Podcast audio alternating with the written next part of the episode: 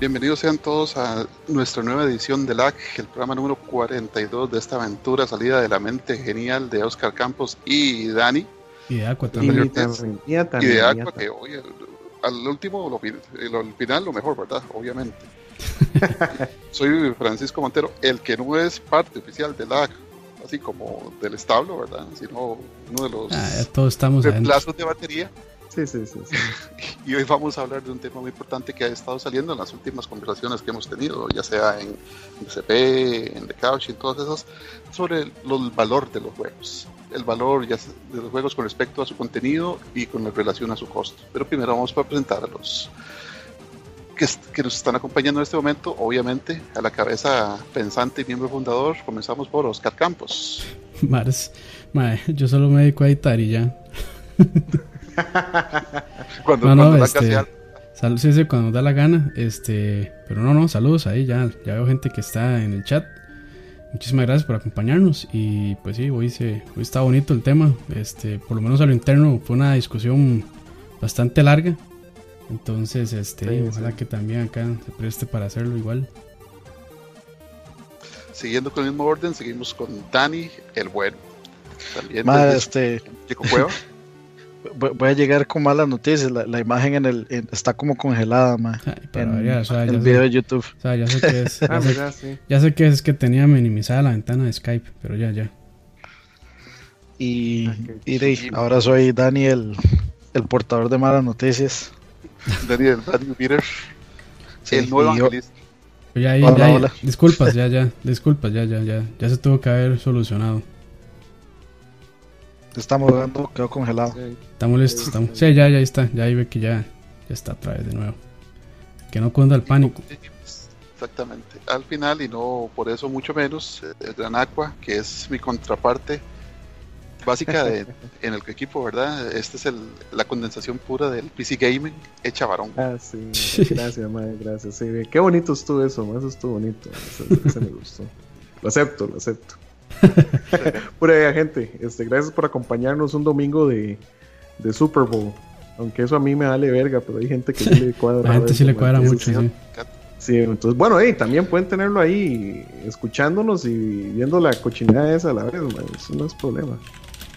Este, y también feliz porque creo que ganó esa prisa, no que me importe demasiado, pero creo, que le ganó a la liga. Ya nos echó los liguistas encima. De me vale. ya, ya está, ya lo dije. Ya, que vamos a hablar de deportes, hablemos de, del local, Bueno, ya. Pura agre. mi gente. y bueno, y que les hablo, les comentero que podrán ver en el video que está con la cara estática simplemente porque en mi casa no hay camarita para preservar la privacidad y el vínculo. Así que arrancamos. Que eso ya es casi imposible en estos años. Por campos. Pero bueno, sí, eh, como, como ya medio mencionamos ahí rápidamente, eh, hoy vamos, eh, tuvimos una conversación ahí interesante este, en el chat interno ahí de los, de los de BSP y los que estamos ahí metidos en este asunto, de este, cómo se justifica un precio o cómo valoramos nosotros un videojuego, o sea, qué tan caro es para nosotros o cómo justificamos ese valor en relación tiempo, calidad o lo que fuera. Entonces aquí tenemos un par de puntos, por ejemplo, este, bueno, en los juegos AAA, vamos a empezar por ahí, que el valor actual pues anda rondando los 60 dólares el juego base, porque de ahí para arriba puede que sea muchísimo más si se ponen versiones especiales, coleccionistas, deluxe y demás. Entonces, este, yo creo que así se ha mantenido por varios años, que ese es como el precio ya oficial de todos los juegos AAA. Que quería buscar una tablita tal vez para ver cómo, cómo ha fluctuado en el tiempo, tal vez viéndolo con inflación y demás, pero no me dio chance de hacerlo. Pero bueno. Aquí todo es improvisado, pues no se han dado cuenta. Sí, no, es que, que, se le hace. o sea, yo creo, vamos a ver, ahora yo estaba tratando de hacer cabeza, man, y. Eh, puta, yo, yo siempre he comprado los juegos en PC, por lo menos cada vez que puedo. Y, creo que, StarCraft, cuando lo compré, y, qué sé yo, los Diablo o, así, yo creo que andaban como entre 50, este, 60 dólares, pero también es que eh, jugar en PC a veces es un poco más barato, ¿verdad? sobre todo con Steam. Aunque estos juegos últimamente, digamos, ya que le estoy llevando un poquito más de seguimiento a los juegos nuevos, siempre salen como en 60. Digamos, es, me parece que es como para AAA, es como el, como el, valor ya que uno se espera para Ahora, entonces ese es eso es parte de la conversación. Cuestan eso, ese es el costo. ¿Cómo, cómo lo ven ustedes? Digamos, nosotros estamos planteando la conversación de, de, diferencia claramente que es valor y costo, ¿verdad? Digamos, ahora que estás mencionando que ahora los juegos están en aproximadamente AAA en 59.99 desde el tiempo del Atari, los juegos valían 49.99. Entonces, en, esa, en esa era de Atari, Nintendo eran 49.99. Cuando ya se vino lo que era la era del CD, a pesar de que en costos la producción de un CD de, plástico básicamente es mucho más barata que, un, un cassette con silicona adentro, eso se tomó como una excusa para subirle el valor, diciendo que la cantidad de assets, la cantidad de recursos que ocupabas para llenar ese CD de 650 megas era mucho mayor. Entonces, estábamos de 24 megas a 650 megas, usted tiene que pagar más por todo el montón de cosas que iba, los full motion videos, las voces en tiempo real, el Redbook Audio. Entonces, ya en ese brinco de generación, la generación de 32 bits, es donde suben un poquito más de valor los, los, los juegos. Y en adelante los hemos entretenido. Lo, lo tal vez que lo importante ahora es que como ya tenemos un mundo indie, donde el indie tiene una flexibilidad mucho mayor de poner su precio, porque obviamente eh, se gasta menos tiempo en desarrollo o son menos personas las que hablan de eso, entonces ya hay un, rango mucho mayor de, precio, ya no, estamos, no se ve tan raro un precio de 11.99 para un juego pequeñito. Y los portátiles que siempre han valido pues, básicamente la mitad de los juegos AAA, entonces ahora los juegos de portátiles andan en 29.99 y eso es lo estándar. Ahora, ¿ustedes ven ese precio bien? O sea, digamos, sin tomar en cuenta la cantidad de horas que le pueden o no meter al juego. ¿Creen que es un valor, este, bueno, no diría que amigable, pero creen que es un valor justificable? Es que eso, eso es lo que estamos hablando precisamente. ¿Cuánto cuesta hacer un videojuego, man? ¿Cuánto cuesta hacer un... Es que, ¿Qué, ¿qué es lo que hay que tomar en cuenta, man? Porque uno a veces habla Exacto, o sea, a veces uno este, dice, uy, mae, qué caro, o qué barato, o lo que sea, mae. Pero cuánto este, realmente cuesta hacer un juego este, triple A. Triple A y cuánto realmente entonces tiene uno de, chance de tener un, una evolución en la inversión, porque hay que ver que eso es un negocio. O sea, a los publicadores lo que les interesa es este, no es tanto que le llenen a uno el corazón de felicidad, sino venderle cosas que uno quieran comprarles. O sea, básicamente. Sí, por poner el ejemplo más sencillo, acaba de salir el Double Dragon 4, que es básicamente un paquete de nostalgia. Y lo que vale son 7 dólares. Es un juego de 87 megas, imagínate. Es, es, un juego súper chiquitito y, y, y, que, o sea, es completamente retro. Todavía, digamos, los, eh, los fondos este sí se nota que, o sea, como que lo intentaron hacer más actual y, y al hacerlo actual intentaron como darle un estilo retro a lo actual. Entonces como que a, veces es un poquillo, este, como discordante el, el, juego en sí, ver los sprites de NES, de Double Dragon 2, con esos fondos que, que se nota que son como, ¿cómo decirles? Es como que usted agarra una foto HD es, una mezcla, es, una mezcla, es una mezcla de técnicas, probablemente. Es un, render atrás. Sí, y, pero, pero digamos, ellos tienen conciencia de que el juego, este, o sea, que 7 dólares es un precio más que justo para lo que uno está recibiendo. Que pues, digamos, eh, yo no he terminado el juego, el juego es, es, es, complicadillo, no es tan fácil, son como 12 pantallas y como en la misión 10 ya se complica el asunto, entonces yo no, no lo he podido terminar. Este, y lo que trae son, es, es, un juego de NES, es un juego de esos de NES que se pasan en 20 minutos. Ahora, entonces a mí me parece que los 7 dólares están, o sea, están bien. Están bien, Ahora, me, están bien justificados. Me gustó ese ejemplo de Double Dragon 4 porque yo lo estaba viendo en Steam.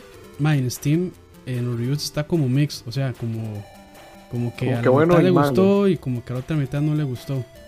Este, lo que pasa en esos casos, yo digo es, digamos, el juego no está tan caro, pero incluso estando así tan barato, se justificará que esté, que esté mal el juego, o sea, por lo menos que esté mal, tal vez no en aspectos técnicos y de gameplay, sino tal vez, bueno, sí de gameplay, porque si está mal de gameplay, pues di, nada que ver. Pero, Más que vieras que no está, yo, yo no, lo, no lo vi mal, o sea, yo no le vi absolutamente nada malo. Lo que creo que puede quiero, tenga malo, para ver qué tal, pero sí. Lo, único, eso. Lo, único que creo que los reviews pueden, este, digamos decir es, de no, no me gustó el aspecto retro, hubiera preferido algo más actual. O sea, retro, retro, digamos, 2D beat em up, pero un poco más actualizado, como fue este, el Double Dragon Neon, que es, digamos, como una versión más este de la época, eh, un poco más actualizada Double Dragon pero este es 100% retro. O sea, usted agarra el, digamos, el Mini NES Classic y se pone a jugar Double Dragon 2 y usted brinca a jugar este y es lo mismo. Sí. Es exactamente lo mismo. Yo creo que las, yo creo que tal vez por ese lado. Como, que, era lo mismo. Pero de ahí, es que ellos querían seguir la secuencia de la historia, ¿verdad? Supuestamente va sí, uno, lo que, está, lo que está bien, sí. Sí, y la, o sea, la historia es igual de estúpida que todos los anteriores. este, 80, Dani se, se, valen de, digamos, se valen de la nostalgia en un toque, hace, o sea, básicamente uno va como por la mitad del juego y vuelven a tirar el, el, el cutscene, el cutscene de donde secuestran a, Marian, la, la, novia de los de uno de los Double Dragons, o sea, la vuelven a secuestrar exactamente igual, con el mismo cutscene de, de Double Dragon 1. Entonces dice, se valen de la nostalgia y al, y al final, digamos, este, los que estábamos esperando Double Dragon 4 éramos los cinco gatos que, que de hecho nos llamó la atención este, que fuera así, retro, y que tuviera este, ese, tipo de, jugabilidad. Entonces, ¿qué fue? La de, yo pienso que las críticas vienen de gente que, de que tal vez esperaba más, pero para mí es, o sea, por, por 7 dólares... Sí, por 7 dólares, digamos, 7 dólares yo pude haber gastado en comprar Double Dragon 1 o Double Dragon 2 o Double Dragon 3 o este. O sea, para mí es, es básicamente un, un, paquete nuevo de un juego de NES y que por 7 dólares me parece más que, más que bien. Ahora, entonces, el costo va, eh, vamos a ver, en desarrollar el juego como tal, pagarle a los a toda la gente que se sienta a hacer esa vara, ¿verdad? Horas hombre. Horas hombre, eso que es contabilizable. Este, Horas mujer por aquello de, no, sí, sí. de no herir Hombre, entiéndase, bueno, eso es un tema de que para nosotros en español hombre, abarca a horas humanas. Horas humanas. Sí, sí, sí. Este, este, ¿Cuál fue el primer juego que ustedes terminaron? ¿Cuál fue el último juego? Comparen los créditos de ambos y van a darse cuenta de la cantidad tan apocalíptica de claro, gente o sea, los créditos son casi 5 o 10 minutos de créditos y créditos de gente que sale subcontratada, a veces son 7 o 8 contratadores y uno se le para la peluca. Entonces, yo es correcto, no, y hay que ver, es, es, eso, perdón, Mae, es que nada más para decir algo, que, que, no se me olvide, hay que ver que hay estudios que no tienen todos sus desarrolladores en el mismo lugar sino que hacen lo mismo que hacen muchas compañías que, que, que mandan las, las, las, plantas o fábricas o oficinas a Costa Rica. Lo mandan a otro país para que salga más barato. Este, esas horas hombre que estamos hablando salga más barato, que sé yo, en Montreal, este, qué sé yo, donde sea que hayan oficinas que... Eh, eh, digamos las diferentes, las diferentes agencias que usan para doblajes, todas vienen incluidas en los... También. O sea, algunos vienen doblados como en cinco o seis idiomas. Es la gente que hace los, los CGs, los gráficos así, el FM Video, computadora, usted se da cuenta que normalmente no son la gente de planta, normalmente ellos mandan a hacer otros productores. Claro.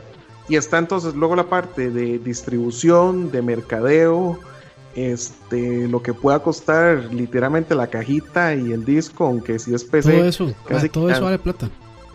Es todo eso vale plata, y es algo, y es algo, y, perdón si ya un toque perdido, porque estaba buscando algo acá para poner de video de Double Dragon, pero fue espantoso, soy yo. Pero bueno, no importa. Este, ma, es algo que a mí sí me molesta. Hubiera puesto full screen, ma. sí, sí. Ma, es algo que. Este, es algo que, por ejemplo, ma, en, en cuestiones de distribución digital, que a mí me cobren lo mismo que le están cobrando a, a, la, física, me parece que está volado. Porque, madre, como decía, sí, como decía sentido, sí, como decía Aqua, o sea, 60 dólares, ahí tienen que cubrir todo: almacenaje, distribución, este, no sé, todos esos, eh, todos esos rubros ahí, mae. este, publicidad y, y, todo, todo eso, man, tiene que cubrir 60 dólares. Pero, man, en digital, o sea, es nada más en un servidor que está alojado toda la información y descargue. O sea, no está. Claro, no digamos, cada espacio, cada espacio, que. digitales. Sí, cada espacio, que la este cajita está ahí en, en el alaqueno, eh, en, en, la tienda, como se llame, mae, cuesta plata, mae. Anaquel, sí, claro. Cuesta plata, sí, En cambio, de, digamos que servidores también, pero es diferente, mae. Sí, o sea, para, pues, las primeras tiendas que a la gente se le vendió eso, a la gente se le vendió las versiones digitales van a ser más baratas porque usted no va a pagar por cajita, no va a pagar por plástico, no va a pagar por papel, y nunca pasó. Es, o sea, siendo muy inocente podría verse como, ok, estoy pagando lo mismo por la versión digital y tal vez ese extra se lo está ganando el desarrollador, siendo muy, muy, muy inocente de pensar que la industria está llena de gente buena y que realmente esos, esos extras le van a llegar al, desarrollador. Entonces, tal vez por ahí.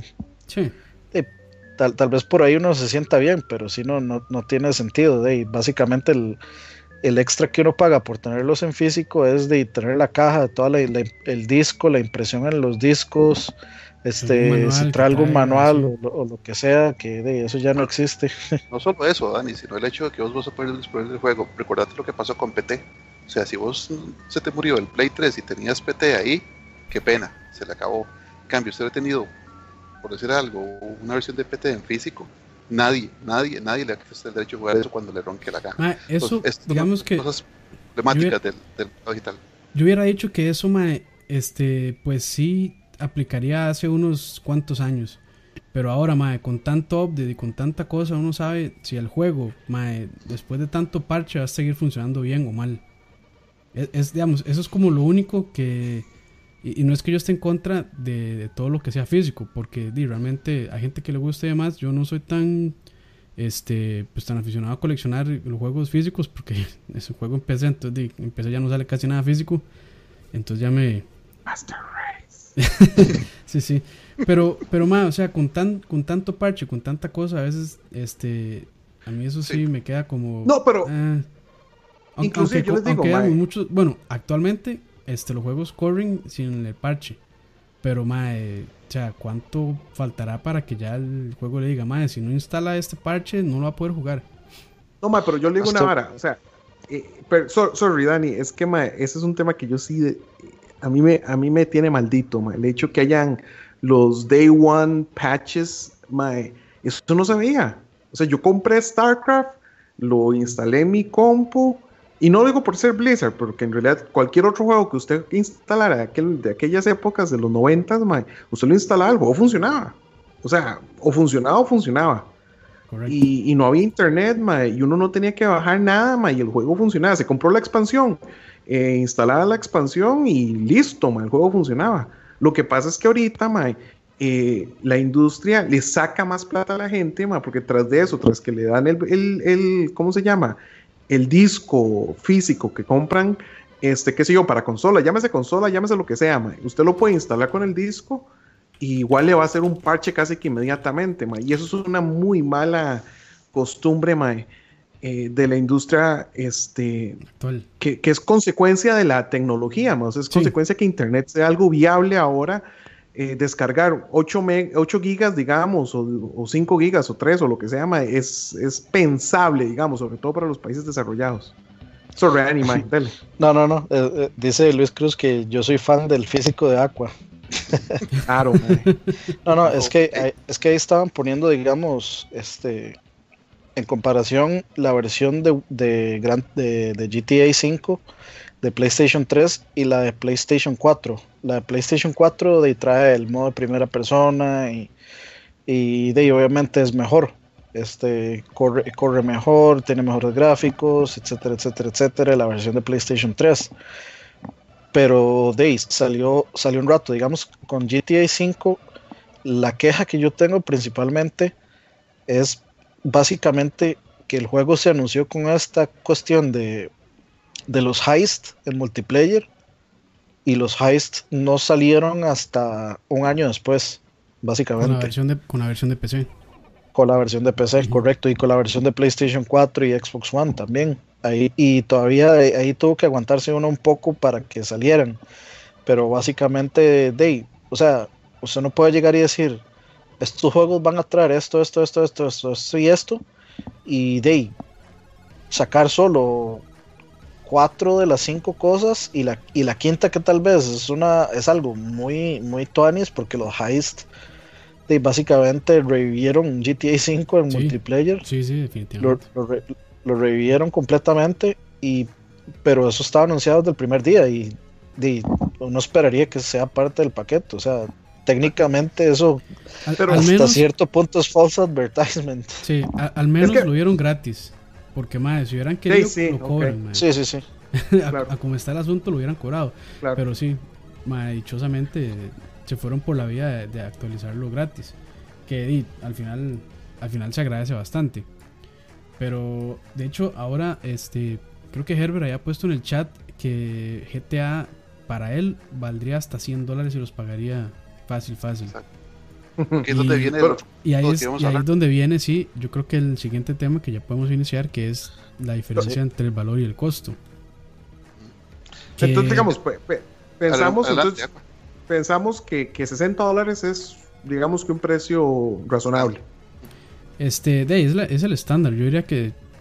la industria para juegos siempre Sí, que está bien porque sí, digamos, este, producir un videojuego cuesta, digamos, veamos Metal Gear Solid 5, independientemente que esté bueno o esté malo, ese motor, ese Fox Engine es una belleza. Y el tiempo que los madres se tomaron para optimizarlo correctamente para cada consola es un montón de recursos, no solo dinero. Entonces, o sea, en esos casos, pues sí, o sea, estamos viendo que la industria AAA, eso es lo malo también, que por eso, y más adelante vamos a hablar de esos que se están financiando de otras maneras, porque, o sea, eh, producir juegos ahora es tan caro que ya 60 dólares a los más no les está rindiendo. Y... Este, dice, dice Herbert que él no es que los pagaría, lo que dice es que podría costar eso. Ah, ok. Ah, bueno, sí, porque Herbert no juega GTA. yo creo que eso, puede ser una buena parte de la discusión, de hecho, porque, eh, digamos, eso eso lo decía Cachorro la vez pasada, sorry, Frank, este, eso lo decía la vez pasada Cachorro, que, que él dijo que él pagaría hasta este ¿Cómo fue que dijo? Que, que, él iba, que él pagaría 60 solo por el multiplayer, algo así. Ajá. Y, ahí es donde, y ahí es donde yo no estoy de acuerdo, pero ahí es donde tenemos que empezar a, este, digamos, como a definir exactamente qué es esto del valor y qué es esto del costo. Exacto, este, exacto. Y qué tanto, o sea, hay, hay, hay demasiados diferentes tipos de juegos, este, por lo que es un poco difícil encasillar las cosas. Entonces, digamos, o sea, mucha gente de este de que yo estaba leyendo comentarios que dicen que Resident Evil 7 mm, por 10 horas de juego no pagarían jamás 60 dólares y prefieren piratearlo, a mí me parece de atroz, pero De, pero eh, pero pero se puede pero se pero podría entender eso. Y hay otra gente que o sea, yo, yo no considero que la, la relación, digamos, de tiempo invertido versus lo que versus lo que el juego merece, lo, lo que uno merece pagar por el juego sea relevante. O sea, uno le ah. puede uno le puede meter millones de horas. Hablar, hablar de eso, Dani, porque digamos, para, es que ahí sí no estoy de acuerdo. Exacto, yo tampoco. Digamos, usted usted tiene una visión muy muy cosmopolita del juego, o sea, el juego es un todo para usted. Ahora, voy a darle dos ejemplos muy claros en los que usted ha jugado. Eh, digamos, el caso de Resident, que usted sé que lo ha jugado, a usted le ha parecido que el tiempo que ha jugado ha bastado la cantidad de dinero que usted ha pagado, ¿cierto? No, no, o sea, no, es, es que yo no lo hago por la, por la relación de, tiempo. pero digamos, usted no, usted no se arrepiente de haberlo comprado. Exacto, lo que usted ha jugado ha valido esa plata. Entonces, eh, ahí, está la relación que, de valor que vos le estás dando. Te voy a dar dos ejemplos claros. Usted ha jugado. Eh, vamos a otra vez al, al, mismo burro golpeado, Street Fighter 5 este Street Fighter 5 como salió, para muchos valía los 60 dólares. Para mí, que yo lo he jugado desde el, 92, el juego venía tan incompleto que no valía los 60 dólares y yo lo compré hasta ahora en las últimas rebajas de Steam donde venía con los dos Season Pack. Que ahora sí digamos que digamos entre comillas vale la pena.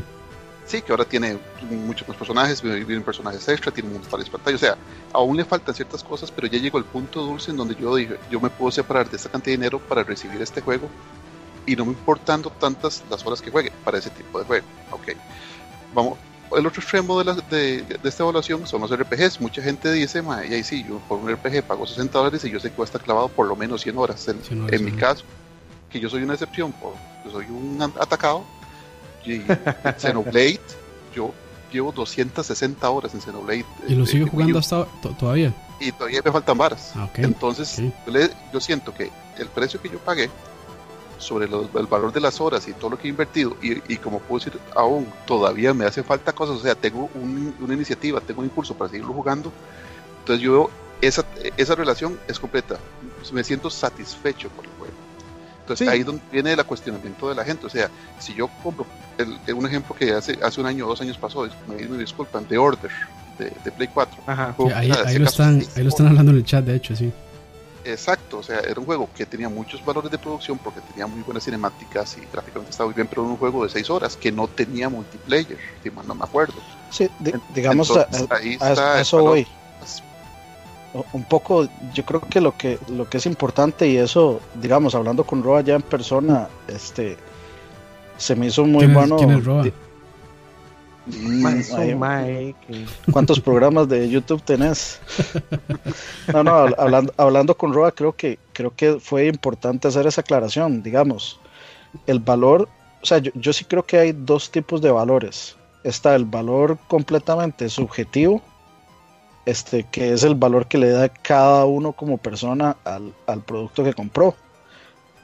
Pero también hay un valor objetivo, que es el que, digamos, dejando de lado al, gamer y al fanático, es el que de a nosotros, o sea, teniendo un podcast o teniendo un programa o teniendo medios de comunicación, pues nos toca más analizar y nos toca de opinar si es si está bien o si está mal. Tratar de ser un poquito más objetivos, digamos, entre comillas. Eh, sí, entonces el punto es este. Sin importar la calidad del juego, este puede ser buenísimo, y traer muy poco, o puede ser malísimo y yo meterle trillones de horas, este, digamos, eso ya es eh, valor subjetivo, pero siempre... Eh, es, que, vamos a ver, eso, se llama satisfacción. Es que eso es lo que yo... exacto. O sea, para mí, el, los videojuegos son un producto de entretenimiento. O sea, no es como, qué sé yo, un carro, que el propósito de un carro es que usted lo lleve del punto A al punto B. Si usted lo quiere usar para otra cosa, esos, son sus. Eh, ese es su problema. Eh, pero vamos a ver, los videojuegos es básicamente un, ¿cómo se llama? Un producto de entretenimiento. Entonces, por ejemplo, ahí ya le están tirando a Overwatch, está bien, no hay problema. Para mí, digamos, si yo voy a jugar un juego, es porque lo voy a sacar provecho. O sea, para mí, eh, hay juegos, como dice Frank, que puede ser que uno lo juegue 10 horas, pero el juego como tal eh, fue lo suficientemente satisfactorio para que usted se sienta complacido. Por ejemplo, Doom, ahorita lo, terminé hace un par de semanas, creo que le puse como 30 horas, 40 horas, me les puedo decir que vale cuánto dólar cada segundo. pagué, es un fucking chuzo de juego. Este, por un montón de cosas que trae. Y les puedo decir que Mae, es, es hermoso, es hermoso, simplemente. Ahora, Overwatch, por ejemplo. Overwatch, la gente me puede decir, Mae, ¿qué juego más caro? Es solo multiplayer, eh, tiene 10 mapas y no sé, lo que ustedes quieran criticarlo a Overwatch. Overwatch como tal es un videojuego que está enfocado en la parte multiplayer, no tiene campaña, entonces digamos que uno podría pensar que los costos de producción este, son un poquito inferiores, aunque sí hay cinemáticas, aunque sí hay actores eh, que graban constantemente líneas nuevas de, digamos, de, de, voz. O sea, literalmente, cada semana me doy cuenta que dicen algo diferente. Entonces, pero además hay que sostener servidores, hay que sostener este que, que no se caiga, que la calidad de juego sea lo suficientemente buena, que los frames per second no se caigan por servidores, que el ping sea bueno, etcétera, etcétera. Y digamos, yo les puedo decir que eh, pagué, yo compré el de 40 dólares, el que valía para PC, que es más barato, el de 40 dólares. Y es, ese, ese, como paquete para, es el que yo considero que está bien. No, pero ahí voy. Ahí voy. Este, ma, yo le he sacado 400 horas a Overwatch. Y le saqué a alguien, decía ahí Battlefront, el de, el de Star Wars. Ma, ese le saqué igual, como 300 horas. Este, sí, ma, es que ma, a mí me gustan esos juegos. O sea, la verdad, no tenía multi. Eh, ¿Cómo le digo? Ma? Eh, lo que tenía era solo multiplayer, pero a mí me divierte. O sea, yo puedo agarrar y jugar los mismos 5, 10 mapas mientras sea divertido y que yo no me aburre, porque yo no juego porque como digo, no es un brete. O sea, a mí nadie me paga por jugar Overwatch. O sea, yo literalmente lo juego porque disfruto la. la sí. De hecho, y así es. Este, ¿Cómo se llama la experiencia?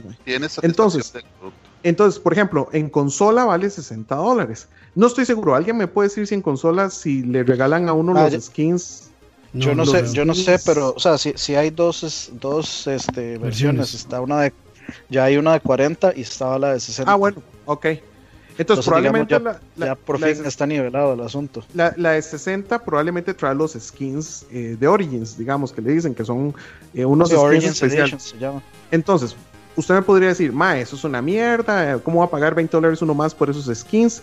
Pero para mí, el valor que tienen es el mismo valor para el que Dani, digamos, cuando compra ahí, que se ven las cajas al fondo con sus ediciones especiales de juegos, a Dani le matiza tener su estatua o, lo que sea que traiga la edición especial. A mí me vale una verga. Pero a mí, digamos, los skins de, de Overwatch me matizan un cañazo. Entonces yo no tengo ningún problema con que me cobren 20 dólares más, que pueden ser perfectamente los mismos 20 dólares más que le cobran usted por la estatuita y ahí está eh, o lo que sea que venga al juego. Porque eso sí es, este, volvemos a lo mismo, si es muy subjetivo, porque mucha gente podría decirle, pero es que Dani tiene cosas físicas en su cuarto, ahí se pueden ver atrás que tiene un montón de estatuillas, cajas y demás. Pero la gente le puede decir, madre, pero en cambio Overwatch lo que me está dando es puro contenido digital que no tiene valor real, entre comillas. Y es, es, que el valor se, les, se lo a uno, ¿verdad? O sea, sí, entonces, digamos, a, él le motiza eso, digamos, a, a, Dani, como lo conozco, yo sé que, por ejemplo, personajes extra en Street Fighter, él le van a matizar tenerlos. Claro. Y eso es contenido digital que le permite a él jugar con sus personajes, o sea, que extiende la satisfacción del juego. Claro. Vamos a lo sí, sí, digamos, el, el cómo Overwatch está usando su plataforma, o sea, yo creo que eso no hay crítica alguna. Y yo creo que no hay, o sea, digamos, todo lo que absolutamente rodea a Overwatch, tanto valores de producción como el manejo de DLCs, yo creo que no hay, no hay cuestionamiento alguno que hacerle. Es, es como, digamos, es como se debería de hacer. Mi cuestionamiento principal con Overwatch es la, o sea, excluyamos la versión de 40 dólares, porque para mí eso está bien. O sea, yo por Overwatch pagar, sí pagaría 40 dólares sin problemas. Mi problema es cuando yo sopeso los 60 dólares versus contenido, no versus horas juego, porque las horas juego van a depender de, de muchas cosas, sino el contenido. Y mucha gente, digamos, por ahí dice, por ahí dicen, por ejemplo, este, yo no pagaría 60 dólares por Call of Duty está bien, pero eso es porque a usted no le gusta el juego. Pero por contenido, este Call of Duty es de los de los shooters que más contenido traen. Traen muchísimo más modos de juego que Battlefield 1, digamos. Sí, pero dejando dejando de lado dejando de lado todo, digamos, trae campaña, la campaña es eh, split screen y online cooperativos tiene zombies, split screen y online cooperativos y tiene multiplayer, split screen y online cooperativos, digamos. Entonces, de que dice uno, de ojalá todos los juegos trajeran esto. Ahora, por aspectos técnicos, yo no le voy a pedir a Battlefield que está años luz de distancia en gráficos que, que, que tenga split screen y que corra a 60 frames, como, como corre Call of Duty, porque eso no va a pasar jamás, hay que ser, hay que ser realistas pero ahí es donde uno se pone a, pensar, o sea, de por qué, por qué este juego me está cobrando 60 si, si tal otro juego está cobrando lo mismo 60 y está trayendo estas y estas y estas cosas. Sí. Ahora, quiero leer un comentario que dejó Wilmer Rodríguez, dice, dejen de usar lo subjetivo, eso es mercado objetivo. Si fuera subjetivo estaría hablando con cada individuo, no lo mismo. Y yo, yo le respondí en el chat y esta es mi respuesta personal, no, no quiere decir que todos pensemos así, es al final cada jugador tiene un gusto, O sea, y, y, se, se, motiva a comprar o no comprar por esos gustos. Entonces yo creo que es algo que sí se tiene que tomar en cuenta. Es, porque... es que, tiene tiene que, mae. O sea, usted no puede separar eh, las emociones o los gustos de la compra. Porque, por ejemplo, saben que hay gente como Dani que le cuadra tener las estatuas, mae. Y eso está súper bien. Los maes dicen, mae, saquémosle plata a eso. Perfecto, mae, es un negocio. También saben que hay enfermos como yo que me cuadran los skins y las varas que me da Blizzard en otros juegos, porque también hay que ver que esa edición especial le dan mierdas a uno en otros juegos. O sea, yo tengo mi bichito en, Diablo, en Hearthstone tengo mis otras playas. O sea, mae, para mí eso tiene un valor, que eso es lo que, eso es lo que hablábamos. Yo digo, 20 dólares por eso está bien, no, no tengo ningún problema. Yo entiendo el punto de, de, vamos a ver, este, de Dani en cuanto a contenido. Lo que pasa es que yo no, vamos a ver, usted le puede meter un montón de cosas al juego, y no por eso, eh, ¿cómo le digo, Mae? El juego va a ser menos, eh, ¿cómo le digo? ¿Cómo, cómo explico, Mae? Menos bueno, más bueno que el otro. Simplemente le venden más. Por ejemplo, usted podría agarrar y decir, Mae, que, que se compra el equivalente de, qué sé yo, 40 dólares en McDonald's, que va a ser un montón de comida, y o que usted se va a un restaurante fino, se compra esos 40 dólares y tal vez le dan menos comida, pero la calidad es mejor o, por lo menos es lo que usted quería comerse. Eh, entonces, vamos a ver, no quiero decir que Call of Duty le venda a usted hamburguesas baratas, pero digamos, mi punto es que el, eh, para mí el valor de un videojuego, para mí, tiene mucho que ver en el contenido que trae. De hecho, más, si ustedes me preguntan al Aqua de hace dos años, si yo hubiera comprado un juego como Overwatch, no lo compro. Jamás. ¿Cómo va a comprar yo un juego multiplayer? Eh, Battlefront, lo, que es solo multiplayer, Battlefront lo compré porque soy un enfermo de Star Wars. Sí. Este, y pero bueno, ya después me di cuenta que es un muy buen juego. Eh, pero, ¿qué, me hizo comprar a mí Overwatch? El beta. Ese beta, como de tres días que tiraron, mae, yo dije, ok, mae, esta vara la voy a disfrutar y 40 dólares me parece suficientemente bien. Y Deima, ya esa inversión la saqué. Sí, entonces. Yo, a lo que voy no es, no es, digamos, yo entiendo la comparación y es cierto. A lo que voy es, no es tanto a, ok, comparemos, comparemos este, este juego con X, X juego con Y juego, sino a, de pucha, Blizzard es posiblemente la compañía top en calidad, mae. Entonces, uno, se queda viendo, pucha más, si Blizzard hubiera sacado una campaña para Overwatch, hubiera, fijo, hubiera sido increíble.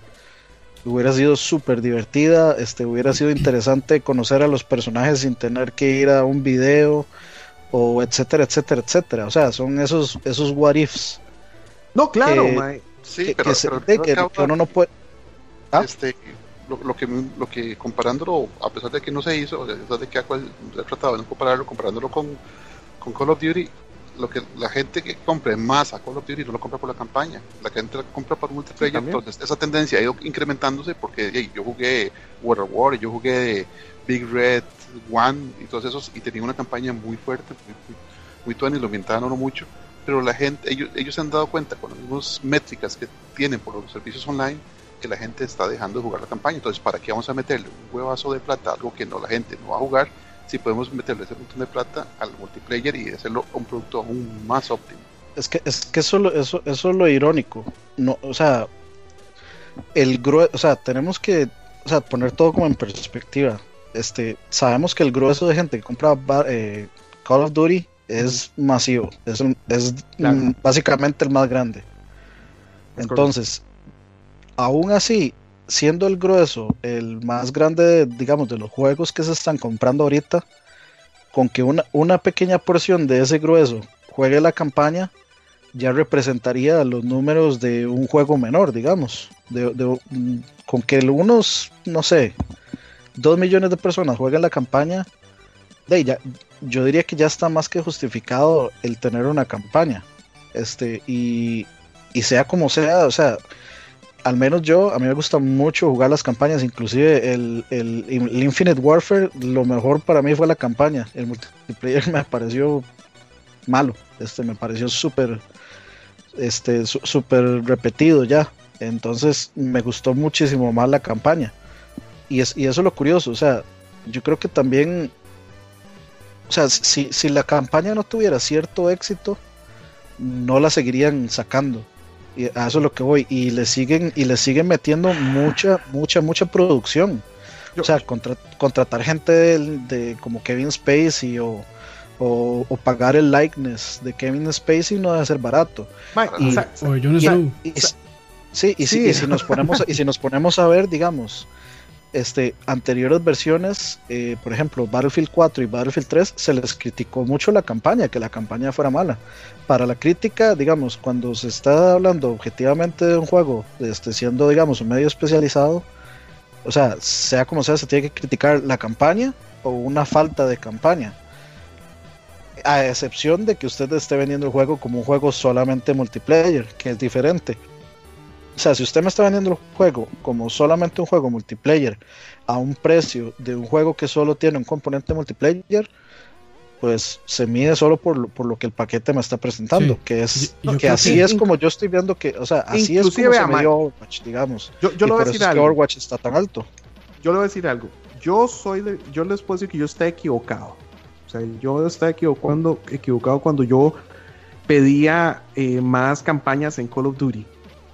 Eh, porque a mí, a mí me gusta, me encanta Call of Duty, pero el último que compré creo que fue el Modern Warfare, no, el, Black Ops, el primero. Después de ese no volví a comprar uno. Pero mae, eh, y les voy a decir, digamos, precisamente eh, en eso de cuestión de valores.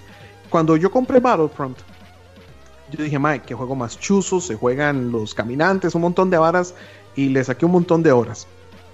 Y para mí el error que cometió Battlefront fue precisamente, ok, sacó sus, eh, su primera versión del juego y empezó a cobrar DLCs. De hecho, yo no le pagué un solo DLC a ese juego.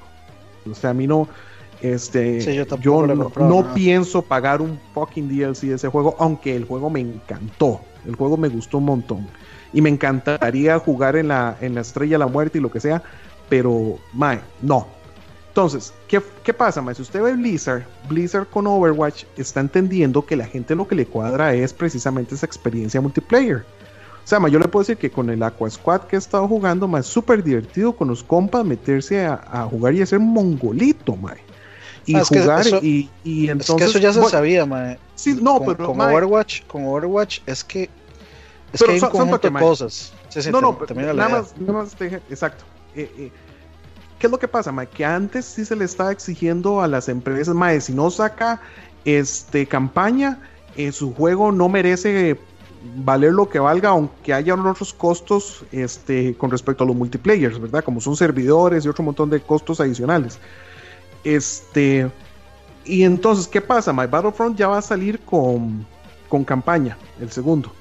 Yo tengo dudas. O sea, yo, yo sinceramente no sé qué también vaya a salir. Vamos a ver.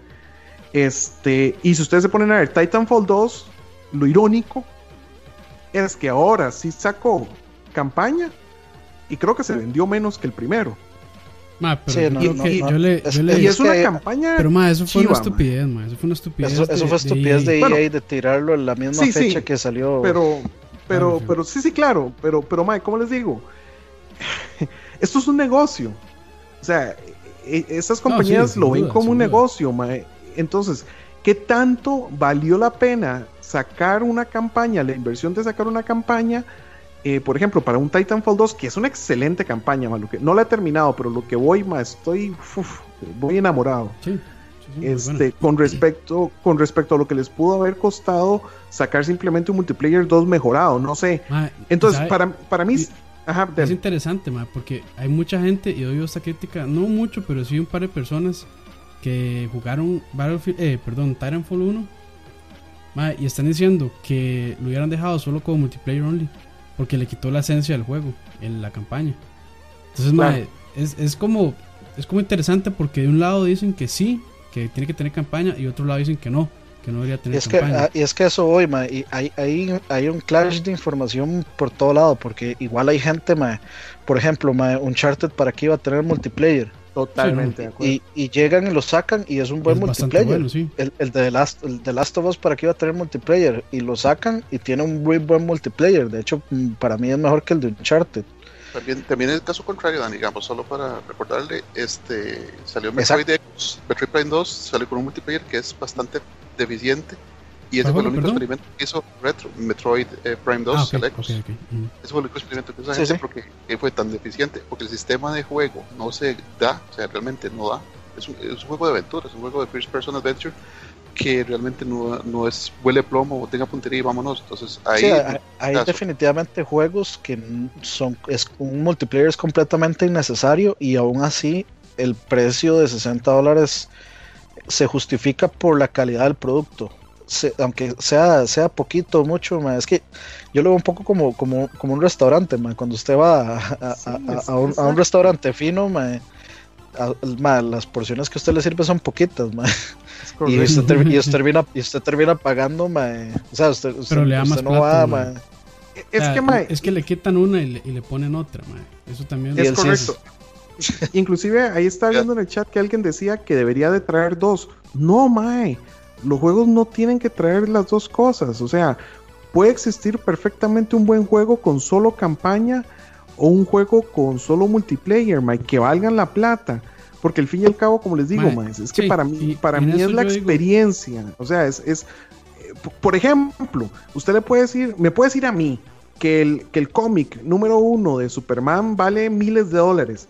Mae, para mí es un comic book y 3 millones de dólares vale ese cómic. Bueno, lo que valga, mae, yo podría pasarle por encima al carro y no sentirme mal, excepto por la avaricia de que son 3 millones de dólares.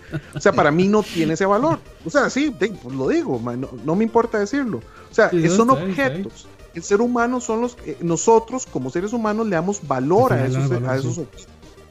Entonces, por eso, ¿cómo digo? Eso es lo que voy con, con valor subjetivo y valor objetivo. Exacto. Que... Está hablando de eso y ahí, dice, nos decía Wilmer que, bueno, si nos quedamos en los objetivos y no vamos a, caminar mucho, bueno, hay otras formas de comparar en forma objetiva productos. Se comparan productos del mismo tipo o se compara el mismo producto en diferentes plataformas. Voy a darle un ejemplo súper rápido de, de, cómo un mismo producto decepciona en diferentes plataformas. Creo Oscar, que sé cuál va No, no, Oscar, que es un fanático, de, igual que yo, de Sniper este, Diaper Elite, eh, sabe, digamos, que el Diaper Elite 2 es donde, donde, pegó el brinquito, digamos, el juego. Y conseguí la versión de Wii U. Eh, yo tengo Wii U y como todo el mundo sabe, Wii U es súper escaso juego, entonces conseguí la versión. El juego es idéntico, pero como la gente de Rebellion no le dio tiempo para completar el juego, el juego viene sin multiplayer, viene sin DLCs, o sea, es solamente la campaña single player y es un juego que valía 59.99 parecido, le, parecido le pasó a Black Ops 3, creo, que en Play 3 y en Play 4 y ah, en Xbox 360 y Xbox One. Exacto, o le pasó a Injustice, le pasó a Injustice que solamente tiene ciertos DLCs en Wii U y todas las demás plataformas tienen. Entonces, en ese aspecto vos podés comprar productos de la misma, de los mismo tipo contra plataformas, comparás, este, por ejemplo, y no hay problema con eso, comparar este eh, Titanfall contra otro shooter de robots o comprar COD otro, contra otro shooter y vos puedes decir si este vale más porque me, da más mapas, me da más jugadores, me tiene más servidores, tiene mejor calidad de conexión, hay más mejor netcode. Entonces ahí, es donde está la comparación objetiva que vos puedes hacer de dos productos similares o el mismo producto en diferentes plataformas. Pero pero o sea, esta sería la única por, la misma unicidad de los juegos, ¿verdad? O sea, entonces ahí eh, se nos dificulta un poco decir, bueno, este juego es, es malo o no merece los 60 dólares solo porque no me gustó, o no 60, 60 dólares porque un juego parecido, del mismo estilo, me, da esto y esto, esto extra con el mismo precio. Sí, ese, era, ahí, ahí iba más o menos mi otro punto de lo de, es que así como también hay valor subjetivo y valor objetivo, también hay apreciaciones subjetivas y apreciaciones objetivas de un juego. O sea, yo puedo, yo puedo agarrar y decir eh, X juego de Spider-Man que yo me compré en PlayStation 3. para mí, no, a mí no me dolió, no me dolió pagar 60 dólares este, por ese juego. Y es un juego mediocre. O sea, mediocre en el sentido de que, o sea, que yo estoy consciente que lo es. y está bien. Pero le gustó por fanboy. Sí, me, gustó por fanboy, básicamente. pero objetivamente yo no puedo decir que el juego es buenísimo, ni puedo decir, ni puedo, digamos, justificar los 60 dólares basado en la calidad del juego. Porque, o sea, digamos, la base, el por qué la gente hace reviews es básicamente para decirle al usuario, ¿vale la pena comprar el juego o no vale la pena comprar el juego? Y los reviews, aunque sean subjetivos, este, siempre, o sea, siempre se tocan rubros y se intentan, digamos, se intentan, este, analizar lo más objetivamente posible hasta donde dé la, la subjetividad, aunque sea raro eso. Entonces, yo, yo objetivamente no puedo llegar y decir que X juego que es una basura, que a, que a mí me gustó, vale los 60 dólares. Yo le puedo decir, este juego no es bueno, pero si a usted le gusta XXXX, puede que lo disfrute. Y eso es en parte, digamos, las razones por las que yo no, a mí no me gusta dar calificaciones, no me gusta decir este juego, este, bueno, es, escrito, yo puedo decirlo así como vacilando, pero digamos, si, si yo escribo un review, bueno, no le llamo reviews, si yo escribo un análisis en The Couch, yo no les pongo, eh, no les pongo números o calificación, sino yo les digo, más, si a usted les gusta esto, esto, esto y esto, lo van a disfrutar, y si no, pero es que precisamente ese, es mi punto, Mae. Porque entonces usted lo que le está diciendo a la gente es que vale la pena. O sea, el valor, lo que sea que cueste, si a usted le gusta, eh, digamos que para usted 60 dólares no fue, no fue, digamos que, que, o sea, lo compró por 60 dólares. Entonces, usted pero... hizo una decisión de que dijo, madre, los 60 dólares valen, para mí valen, vale 60 dólares. Que el juego sea mediocre, que se juegue mal o lo que sea, madre, e, esa parte del valor que usted le da, madre. Porque usted dice, o sea, por ejemplo, yo un juego, hay juegos que yo no compro, madre, y, simplemente no los compro porque, eh, no sé, 60 dólares me parece mucha plata este, para lo que voy a poder meterle al juego. Por ejemplo, GTA. GTA yo estoy seguro que es un juego que vale los 60 dólares que... Es más, yo creo que aún está en 60 dólares en Steam. o puede andar por 50 y por tantos. Ahí, por ahí, más también este, que no le bajan el precio. claro, yo no le voy a discutir lo que vale ese juego, pero sí le voy a decir, yo no lo compro porque yo sé que yo no lo voy a poder sacar las horas que yo quiero sacarle a ese mae, porque simplemente no, no tengo capacidad de en la vida o horas en, la, en el día para poder sacar lo que de sacarle ¿cómo? Sí, o sea, no, no, no, puedo sacarle, man. Entonces, e, esa es mi valoración. Pero, entonces, esa, es la valoración del otro lado, digamos. Yo estoy valorándola desde el lado opuesto. Cuando, cuando uno está tratando de justificar un juego malo y, digamos, ahí es donde viene lo subjetivo y lo objetivo, ma. Este, yo subjetivamente puedo decirle, ma, yo, a mí, este juego me gustó un montón, por algo lo tengo, digamos. Pero objetivamente yo no le puedo decir a usted, ma, o sea, yo tengo que darle a usted los dos lados de la moneda y que usted sea el que decía. O sea, yo le puedo decir a usted, ma, a mí me gustó, lo disfruté y digamos que me valió 60 dólares, pero están estas y estas y todas estas cuestiones que de, este, se traen abajo un poco, un poco la, este, el precio. Desde las, la, digamos, desde el performance del juego, desde la calidad de producción del juego. Este, por ejemplo, digamos, vos no me vas a vender a mí el Double Dragon 4 en 60 dólares. No.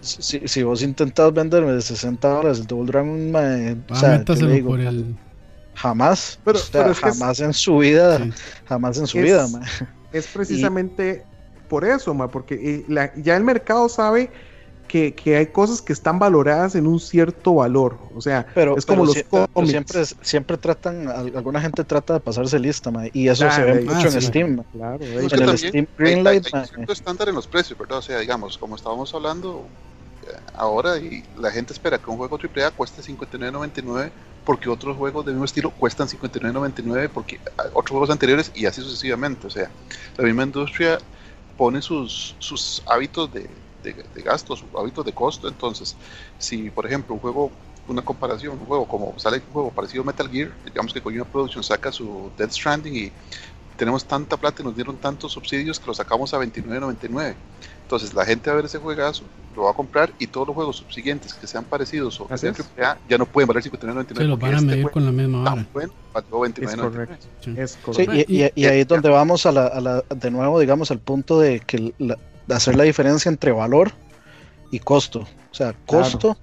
O sea, en Costa Rica, y eso es lo que, de hecho, eso fue como la, la realización, la, la, iluminación a la que llegué hablando con Roa Y es que eh, toda esa discusión que nosotros tuvimos este, fue por mera semántica, nuevamente. porque nosotros, en, porque nosotros en Costa Rica tenemos la mala costumbre de que le decimos costo al valor. Al valor, exactamente. Entonces, eh, el valor es 100% subjetivo, es el, es el valor que uno le da a algo. el costo es lo que costó hacer el juego, lo que le costó a la producción hacer el juego. Entonces, eso, eso es lo que hay que poner, digamos, un, uno al lado del otro. Entonces, lo que, digamos, mi punto este, del lado de, esto de hacer las, los análisis objetivos es si yo estoy este, analizando un juego y veo que la, calidad de la producción no da para que valga 60 dólares, entonces digamos ahí está como eh, para el cuestionamiento objetivo. Que, que ahí digamos ya si viene un montón de X y Y cosas. Mike, yo le voy a decir una cosa, y, sorry, usted no sabe cuánto costó ese juego. Usted puede decir, mal el juego salió una basura. Va, pero usted no sabe si esos imbéciles pagaron lo mismo que le pagó la otra compañía por hacer el juego que es tres veces mejor. Sí, y, el costo, y el costo, el costo objetivo del juego puede ser exactamente el mismo. ¿Y qué es el problema? Que tengan menos optimizado la parte mercadeo, distribución, eh, programación, lo que usted quiera. Entonces, uno no sabe el costo. no, exacto. O sea, mi, punto es, perdón, Frank, nada más para terminar la idea. Mi punto es, uno no sabe el costo real porque a ellos no les conviene eh, publicar el costo real de, lo que les sale en los juegos. Veamos, por ejemplo, el caso, el caso específico de Destiny, que dicen que el juego costó 500 millones de dólares. Sí, de, Es el, es el juego más caro, creo. Es el juego más caro que se ha hecho. May, estoy seguro que la gente que lo hizo tuvo que haber agarrado y haberse sentado y haber hecho la cabeza de cuánto vamos a invertir, cuánto vamos a vender y cuánto van a ser las ganancias mínimo. O sea, mínimo objetivamente, objetivamente hablando, honestamente, o sea, aunque los valores de producción son tan altos, no, me, no, sabría no sabría cuantificar si es un número exageradamente volado al compararlo ah, con al compararlo con otros juegos que, que, se ven similar, digamos. Véalo así, que el robotcito este era Peter Dinklage. Ajá. Ma, y estoy seguro que ese más mínimo les cobró un millón de dólares y barato. Mínimo. y ¿sabe qué es lo peor? Que en, el, en el en el DLC que sacaron después, quitaron la voz de Peter Dinklage y pusieron otro mae.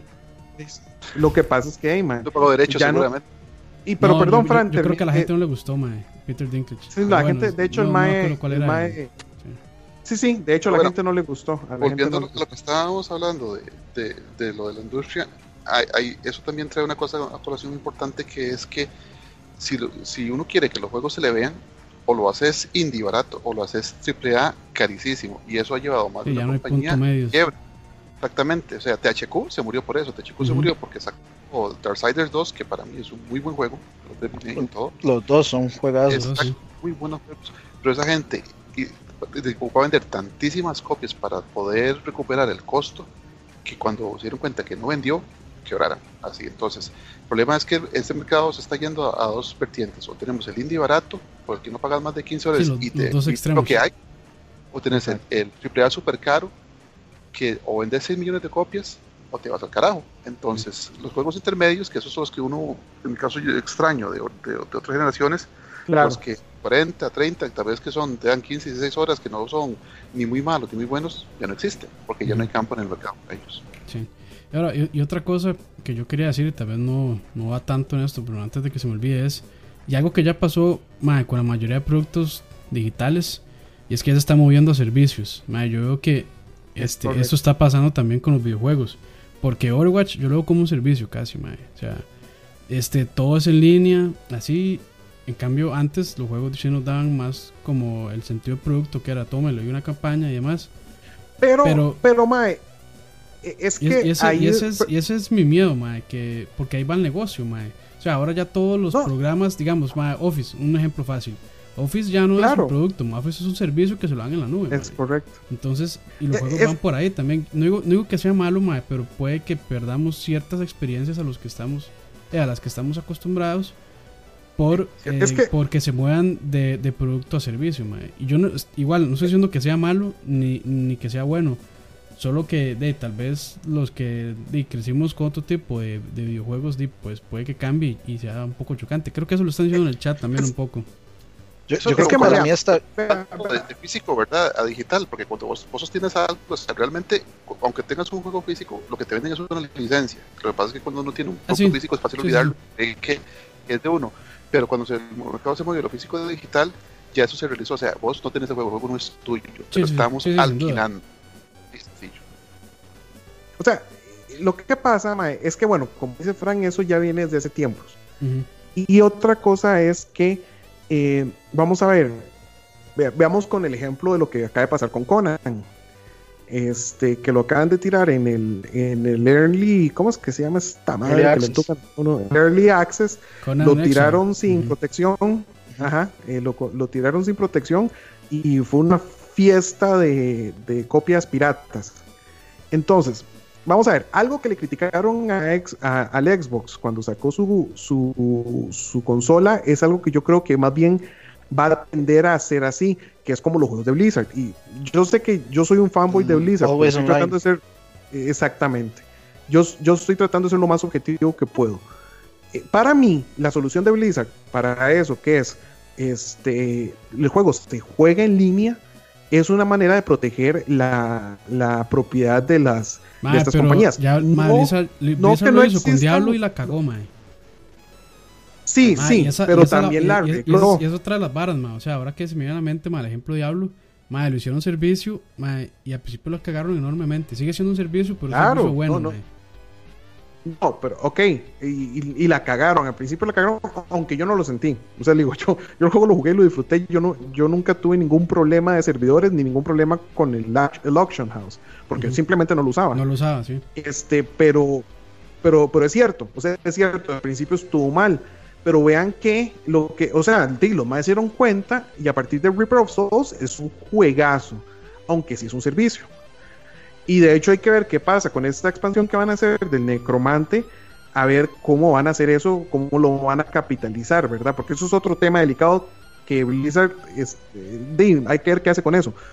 Pero para mí, digamos, el Always Online eh, es una forma de proteger su juego, y, la verdad es que, eh, eh, si usted se pone a ver quién no tiene internet en este momento, eh, pero sí, este, es, sí es, o sea, sí es contraproducente, digamos, que, yo no pueda jugar un juego como Resident Evil si no estoy conectado, por ejemplo. O sea, hay una línea demasiado fina y demasiado, y demasiado peligrosa, O sea, como que yo no puedo jugar Street Fighter 5 el local, este, si yo no estoy conectado. O que no pueda jugar la campaña de Titanfall 2 si no estoy conectado. O sea, hay una línea demasiado fina y peligrosa, Claro, mae, pero es que volvemos, volvemos a lo mismo, Mae. Y ya Resident Evil está craqueado, ¿verdad? Sí. Y, más protección de su, de su producto, Mae. Es que a conforme, los videojuegos eran relativamente fáciles de craquear siempre. Eh, pero ahora la industria tiene una forma de proteger su producto, Mae. Muy eficaz. Lo que pasa es que ahorita. eso, eso se entiende, pero, pero digamos, el problema de la piratería en estos momentos está dando solo en la PC. Entonces, o sea, a ellos qué le queda, a, ellos qué les queda más fácil, este, simplemente ignorar a los usuarios de PC o, joder a todos, jodernos a todos con el Always Online, que es, un problema. O sea, yo creo que, o sea, yo creo que quedó ya asentado que la gente, aunque irónicamente, este, uno esté 360 eh, de los 365 días del año conectado con todos los juegos este, o sea, yo creo que es esa es el sentirse, restringido Dime, a la gente a la gente no le parece, sea como sea, la, gente quiere poder jugar su juego. Yo estoy de acuerdo. o sea, yo lo justifico, es que yo lo justifico con juegos como Overwatch, con juegos que sí necesitan multiplayer, pero un, un, un, Resident, que es single player totalmente su campaña. ¿Para qué me No, no, FIFA, FIFA, PES, Sí, FIFA, PES, que son juegos más locales online lo que es insostenible es que un juego single player no puedes jugarlo online y que si se te cae el online te saca del juego. Eso. Sí, sí, eso, mal, mal. Y, y yo, y yo estoy de acuerdo. Lo que pasa es que yo también lo veo desde el punto de vista de negocio de ellos. Y, Mae, y para supuesto, mí es, un, servi mae, un es, servicio, una, un servicio, es una mae, mejor manera de proteger su producto. No, es que un servicio es mucho más fácil de monetizar. Claro, también. Muchísimo también, más fácil, también. Entonces por ahí, por Pero- ahí va, por ahí va mi miedo mae, de eso, de que digamos, hacer ya todo servicio y que online only, todo este montón de DRMs que le quieran meter, mae, que al final al que afectan es al usuario que está pagando. Porque entonces, si usted usted, está si usted está lo afecta pagando, como usuario, usted está pagando pagar, por su mae. juego, es que usted está pagando por su juego para jugarlo y que le digan, Exacto. porque no tiene internet no puede jugarlo, mae, para mí eso es Sí, muy malo. sí, pero es que como, como dice Frank, ya esto pasa con Steam. No, sí, no sé sí, qué sí. país fue, a Filipinas, que o no sé qué país fue que le dijeron, bueno, más este, más Ya de no pa'l carajo. accesar. Y los juegos que tenían mamaron. todos, Entonces, ma, ya estamos en ese mundo. Lo que pasa es que es solapado, ¿verdad? Sí. Eh, con Steam es más solapado. Pero, Sí, la ¿cómo cuestión les es, digo, mae, mae? porque está solapado hay que aceptarlo, ese es el problema. eh, no, esa- pero entonces, es la ¿qué es la vara, ma? Yo estoy de acuerdo con ustedes, pero entonces el consumidor es el que tiene que hablar. Sí. su Hay dinero. que dejar de El, comprar el el juegos. problema es eso, mae, sí, que el consumidor, mae, Sí, o sea, mae, nos podemos pero- quejar, pero seguimos comprando. esa- ese es el Es problema. que esa es sí, la vara, man. Si ustedes siguen comprando DLCs, si siguen comprando preventa, si siguen que ya- este comprando que- que ya eh, los ir- que productos ya incompletos, man. Que sí, que ya podemos ir Eh, entrando a ese, a ese otro tema, que vamos a hablar de los DLCs, Season Passes y demás. Para ir- Exacto. Ya, ya que nos, ya que nos estamos enrumbando por ese lado. Sí, ya, ya- ya le entramos ahí, Sí, sí. démosle una vez. Sí, es que los DLCs comenzaron como una forma de extender el contenido del juego, pero simplemente se han convertido en una forma de, uno, completar juegos incompletos. También. Dos, sacar más dinero de, de cosas que realmente, para mi gusto, no, no lo deberían. O sea, la famosa, famosa montura aquella que salía carísima en World of Warcraft y no me acuerdo qué otros juegos. O sea, está bien, cada persona es dueño de su dinero y puede hacer con él lo que le ronque. Pero, que para darte el caso de, creo que de Mass Effect 2, 3, o no me acuerdo, de darte el, el juego, el verdadero final de un juego solamente si vos pagas el DLC, Ah, no, eso no tiene. eso, no. eso es. No, yo- yo- eso es yo creo que-. Es- eso fue con, este, ¿cómo es que se llama? Azura's Wrath. También, ¿cierto? Que eh, con Mass Effect lo que pasó fue que vieron como el desmadre que se hizo por este por el final de Mass Effect 3 y fue como Dino aquí es haciendo algo para ver cómo arreglamos esto y Pero o sea, fue, cuidado, fue- fue un parche digamos fue Sí, par- parchemos tienes- esto que, tienen que pagarlo. O sea, si hubiera, si hubiera sido, y si nos la pelamos con no esto. no no eh, no lo del final de Mass Effect no era pago era gratis Ah, gratis. Ah, bueno, entonces Sí, el de Azure era. el, el de Azura's Es que ma- Wrath sí Es es que, yo les digo algo. Yo hasta hace poco, hasta que empecé a jugar Overwatch, entendí algo. Mientras a mí no me cobren por contenido que, que- o ¿cómo le digo? Que todo el mundo pueda jugar lo mismo. Y si me quieren cobrar este, cuestiones cosméticas que no me van a dar ninguna ventaja, que lo hagan. Exacto. O sea, eso, eso no tengo ningún problema. nada de ¿por Paper qué? Wing. ¿Cómo? Nada de Paper Wing. Exacto, mae, porque Eso si usted... peor. Sí, Sí, mae, hay, si usted hay- quiso hay muchos juegos con eso Exacto, si, si, si Dani se quiso comprar el skin de Nicolas Cage para Uf. Uncharted 3, mae, Uf. Mae, ve, 500 dólares. Dani, así, 500 dólares, tome, mae, deme, deme esa vara y pague lo que quiera. Dijo- 400 dólares pago Dijo por solo Michael, ese skin mae, Es- dijo Michael. Sí, es, exacto, mae. Entonces, eso está bien, mae, porque la verdad es, esa es la parte donde, donde Dani se compra las estatuas que quiere. eh, Herbert se compra la versión ultra limitada con besito incluido de Miyamoto, no sé de Miyamoto, mae, y está bien, de mae, Miyamoto. Sí, ma, eso está bien, ma, porque eso al fin y al cabo no afecta el contenido de para alguien que compró el juego base. Este, todos jugamos igual, que es lo que a mí no me parece los DLCs, por ejemplo, el de Battlefront, que me meten mapas nuevos, me meten personajes nuevos y para yo poder jugarlo tengo que pagar. En eso yo no estoy de acuerdo.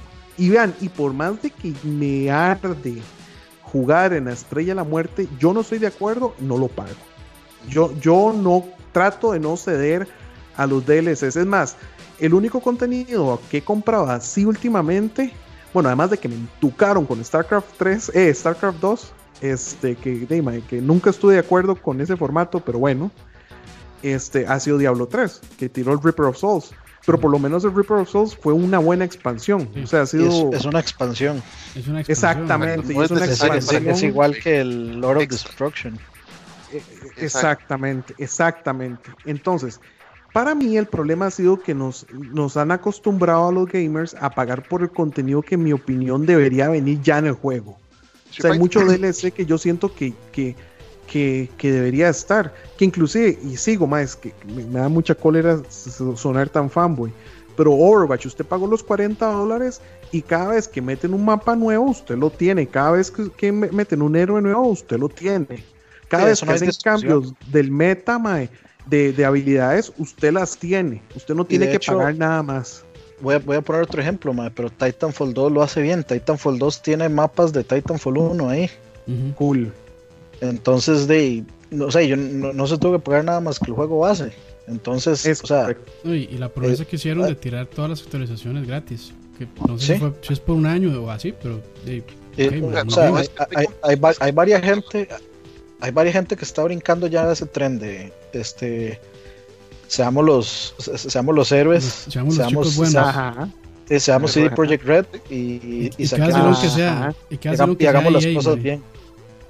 Sí y Ubisoft también. Nintendo con Hyrule Warriors todo todo todo todo el contenido de Hyrule Warriors es gratis. Y yo simplemente he estado sacando cada mes o bien estado sacando camas porque ya es relativamente viejo y todo el contenido que ellos tiran es gratis y usted quiere ir, obviamente lo baja y es los personajes y, y, varas. El, el DLC pago de Nintendo está bien, digamos, las pantallas y los, las pantallas de Mario Kart y los, eh, los personajes de Mario Kart y los de Smash están bien, tal vez, o sea, tal vez alguna gente puede pensar que están overpriced, eso es discutible, pero están bien, o sea, los personajes de Smash entonces sí, hay que pagarle esas licencias. Eh, Bayonetta no, costó, no cuesta 5, o sea, el Ryu, Cloud. O sea, lo, que tuvo que haberle pagado Nintendo a Sony para, para que esté Cloud en ese juego.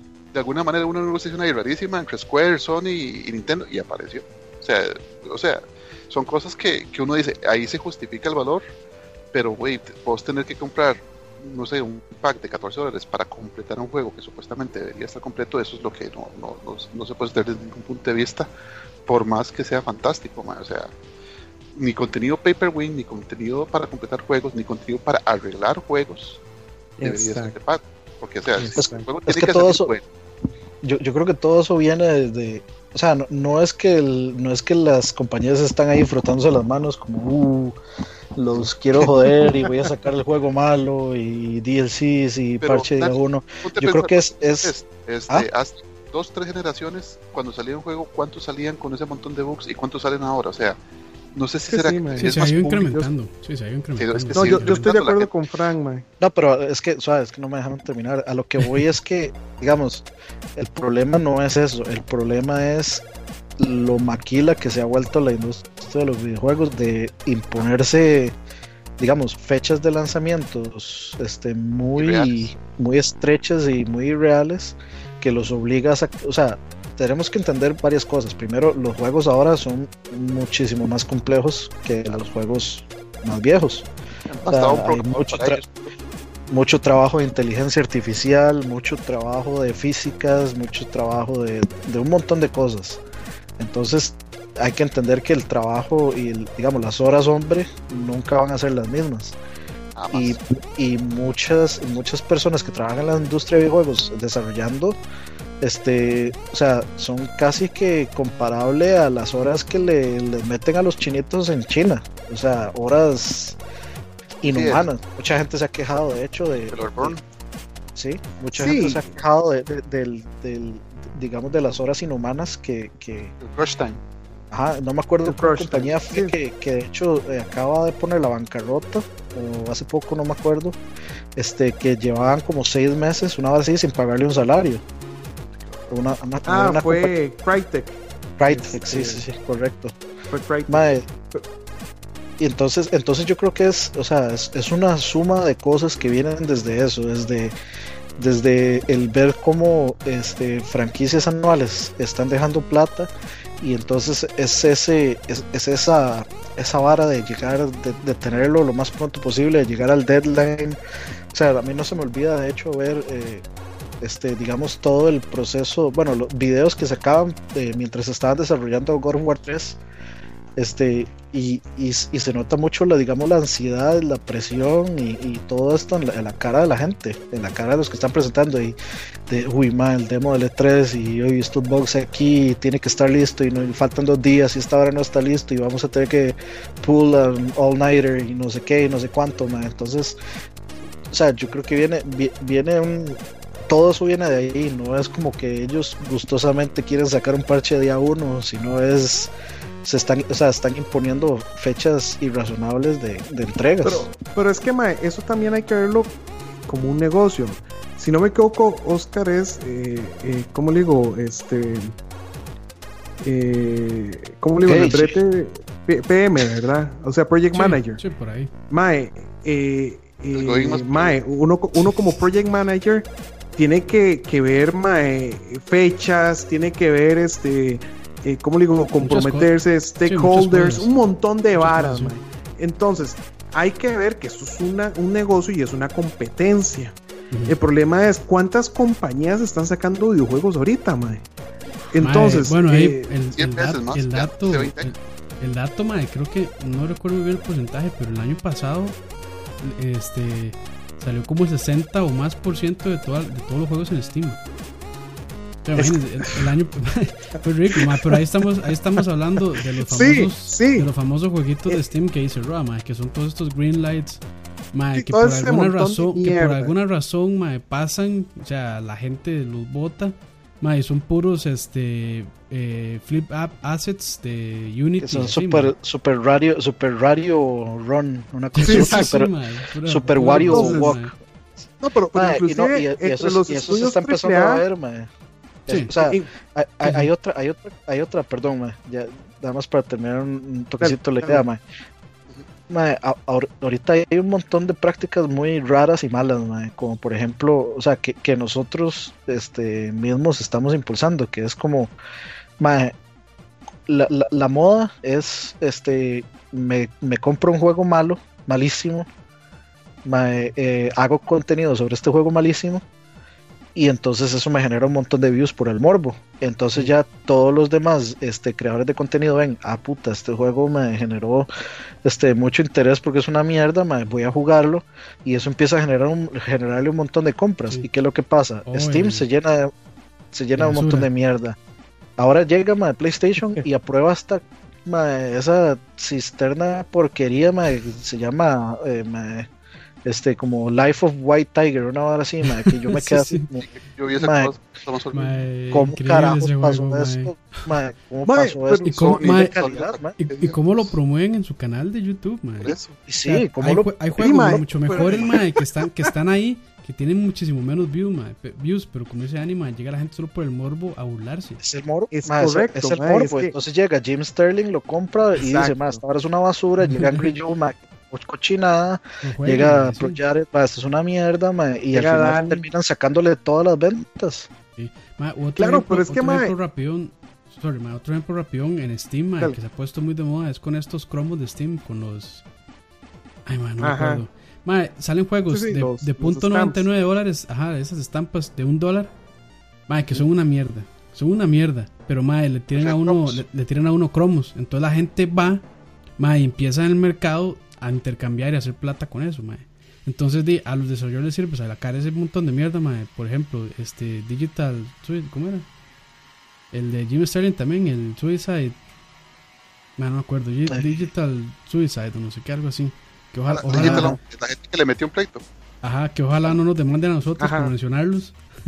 Pero más, es, es, eso, esa, gente ya, ya se deshizo, ya gente está, está quebrados porque por los pleitos legales que iban a tener no pudieron seguir adelante.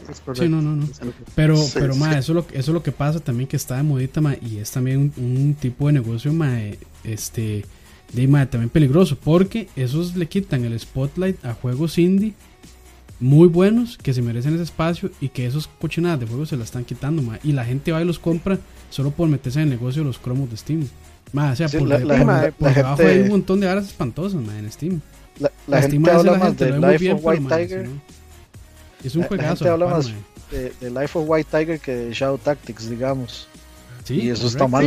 pero, pero es que, ese es el mercado. O sea, ¿cómo les digo? Es que es negocio. O sea, si, si yo puedo invertir una porquería de, de, budget en hacer White Tiger, Crunching Crap, este, lo hago, man. Y si, se me va a vender y, y, voy a generar algo de plata o por lo menos renombre, llámese malo o, positivo, Yo creo, yo creo que no hay, no hay mejor ejemplo que este, mae. Un mae hizo un Patreon para hacer una ensalada de papa.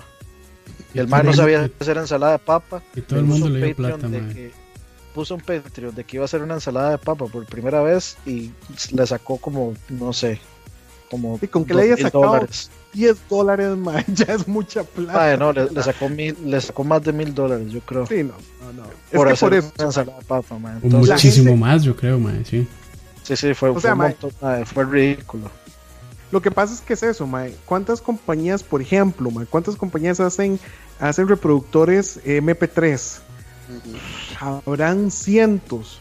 Lo que pasa es que uno dice, bueno, ya un reproductor MP3 ya no está de moda. Hablemos de celulares. hay cientos. Exacto, ese es mi punto. O sea, mi punto es que la gente compra mierdas. O sea, usted ve que hay gente con discos quemados ahí en Avenida Central, mae, y habrá algún desgraciado que le compre los discos, mae. Ah, hay gente que le vende muchísimos, mae. Por es un negociazo también. O sea, por eso, mae. Es que, es que al fin y al cabo, eh, lo, que, lo único que, que refleja eso es lo, lo, que consumimos, mae. O sea, yo no lo consumiré, Dani no lo consumiré, Oscar no, eh, toca yo tampoco. Pero, pero hay alguien, alguien dice, mae, ¿qué es, piche? Tengo 10 dólares ahí que me sobran, voy a comprarme ese juego y voy a hacer mongolito y voy a hacer un video y mis 10 suscriptores van a saltar y se van a caer de risa. Dime, eh, es, es, es, comprar contenido para gente, o sea, es, una inversión. Exacto, o sea, de ahí, eh, eh, el problema ahorita es que de ahí, sí, hay mucha, hay mucha mierda. Pero, pero vean que inclusive entre los triple A, ¿quién me puede decir que, que si será mejor Titanfall 2 que el Call of Duty o que el Battlefield que salió ahorita, mae.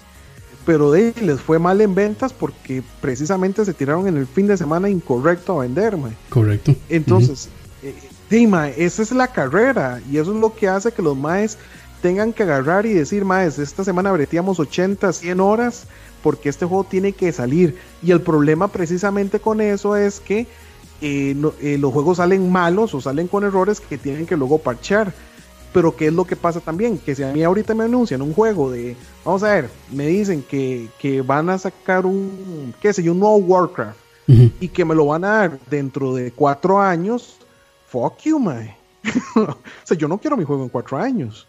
Me explico, uno como consumidor exige casi que, que, ya la, la, vara exista este, en un año, ojalá seis meses, Entonces, eh, también nosotros como consumidores tenemos la culpa de que, de que, somos consumidores voraces, Tanto así que, que, por ejemplo, aquí decíamos, hay gente que piensa que el año pasado fue malo en cuanto a, a videojuegos, Pero que tenía un montón de juegos buenos, pero no tenían más. No sé si me explico, Somos voraces. y, era, lo que yo decía el otro día. Que los backlogs, ¿verdad? Porque mucha gente los compra y, van a engavetarse. Sí, Humble Bundle, digamos. son 70 juegos que no han tocado en su vida. Yo, yo creo que todos los que tenemos Steam pasamos por eso, más con los Humble Bundle. Sí, es correcto. Pero, madre, y lo que yo decía el año, lo que yo dije una vez en BSP, y esta sí es mi opinión muy personal, madre, es que muchos dicen que tal vez el 2016 no fue bueno en videojuegos, pero yo digo, no fue bueno en videojuegos AAA, y aún así yo lo discuto, porque si hay muy buenos juegos AAA. Mae, de ahí, es un año que digamos que cuando los first person shooters venían en bajón, el 2016 subió de nuevo, mae. Con un buen Battlefield 1, con un buen Titanfall, con un buen Doom, con incluso este COD, yo no lo jugué, pero Dave, este Dani dice que la campaña está muy bien y yo No, eso no. Eso no, ok, bueno, lo sacamos. Pero mae, estamos diciendo que la, franquicia está buena. Ok, pero mae, estuvo decente. Mae, y hubo un montón de, de indies excelentes que pasa lo mismo, o sea, por, por la gente estar viviendo solo triple A, no tienen el spotlight que merecen. y dejando de lado todos los que salieron, digamos, en, estos eventos como el, los, Game eh, los Game Awards, que estaba un Stardew Valley, que estaba Firewatch, pero ahí faltaron un montón de gente más. Pero eso es lo que yo digo, ma. O sea, también mm, yo creo que mucha gente rota su mirada o vuelve su mirada a, juegos AAA, ma, cuando también hay otra industria que está muy bien, que viene en crecimiento, ma, que es la indie, pero no mucha gente la conoce. Y bueno, y sí, entiendo que cuesta de exponer ese tipo de juegos, ¿verdad? Cuesta mucho porque no tienen los presupuestos enormes de una compañía publicadora por detrás como Ubisoft o como EA. Pero pasa eso. yo creo que sí hay, sí hay, digamos, varias cosas.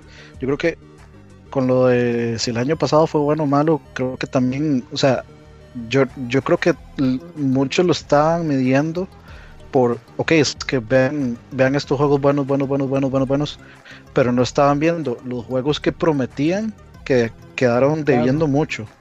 Que para medir un año es, o sea, hay que medir tanto las decepciones como los triunfos tanto lo que uno no esperaba nada como Watch Dogs 2 y terminó siendo bastante bastante decente.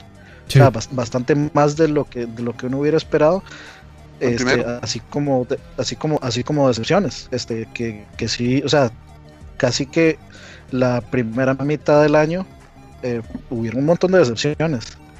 Y, y digamos con respecto a los indies es que los indies son o sea, es, un gusto adquirido, yo creo, sí, sí, hasta cierto punto. porque los indies se toman demasiadas libertades este, artísticas, no son tan estándar como un juego AAA. Entonces, eh, ¿de qué pasa? Este, Stardew Valley puede ser un juegazo, pero si a mí no me llegan los juegos tipo Harvest Moon o, o, este, o, este otro juego. O sea, eh, eh, este, el indie ofrece una gama muchísimo más amplia de, cosas que no necesariamente apelan a lo que a mí me guste jugar regularmente. O sea, yo, yo sinceramente he estado pensando en entrar a Stardew Valley, pero no estoy seguro porque no sé qué tanto. O sea, sería, sería, sería como experimento, a ver si, si, si me va a enganchar o no. O sea, sería para mí como aprender a ver si realmente me gustan esos tipos de juegos o no. Sí, pero no, no lo suficiente como para que diga así como. Pero de si puedo soportar jugar Ark, que es básicamente sí. cuidar, es un tamagotchi de dinosaurios. O sea, yo creo que. sí. De ahí, este. y, es que es eso. Dale. Dale, dale, dale, No, no, ya yo iba a decir que si pasamos al siguiente tema, pero no sé si quieren seguir hablando de, de, de, de, de los Season Passes y todo esto de los DLCs. Yo creo que ya hablamos bastante también este, bueno, eh, aquí tenemos como un micro tema que yo creo que ya hablamos un poquito también es de solo, solo multijugador. Que. Y yo creo que ya lo hablamos, madre. No sé cuál era la idea al principio hablar de esto, madre. Me la perdí. creo que fue Aqua el que dijo hablar sobre los. Gente está jugando juegos, gente está jugando juegos porque esperando que tengan ambas. O sea, como dijo Aqua, muy claro. Si Overwatch fue muy claro anunciar, este juego es multiplayer. Aquí está el beta, pruébenlo es muy claro, o sea, no hay single player campaign.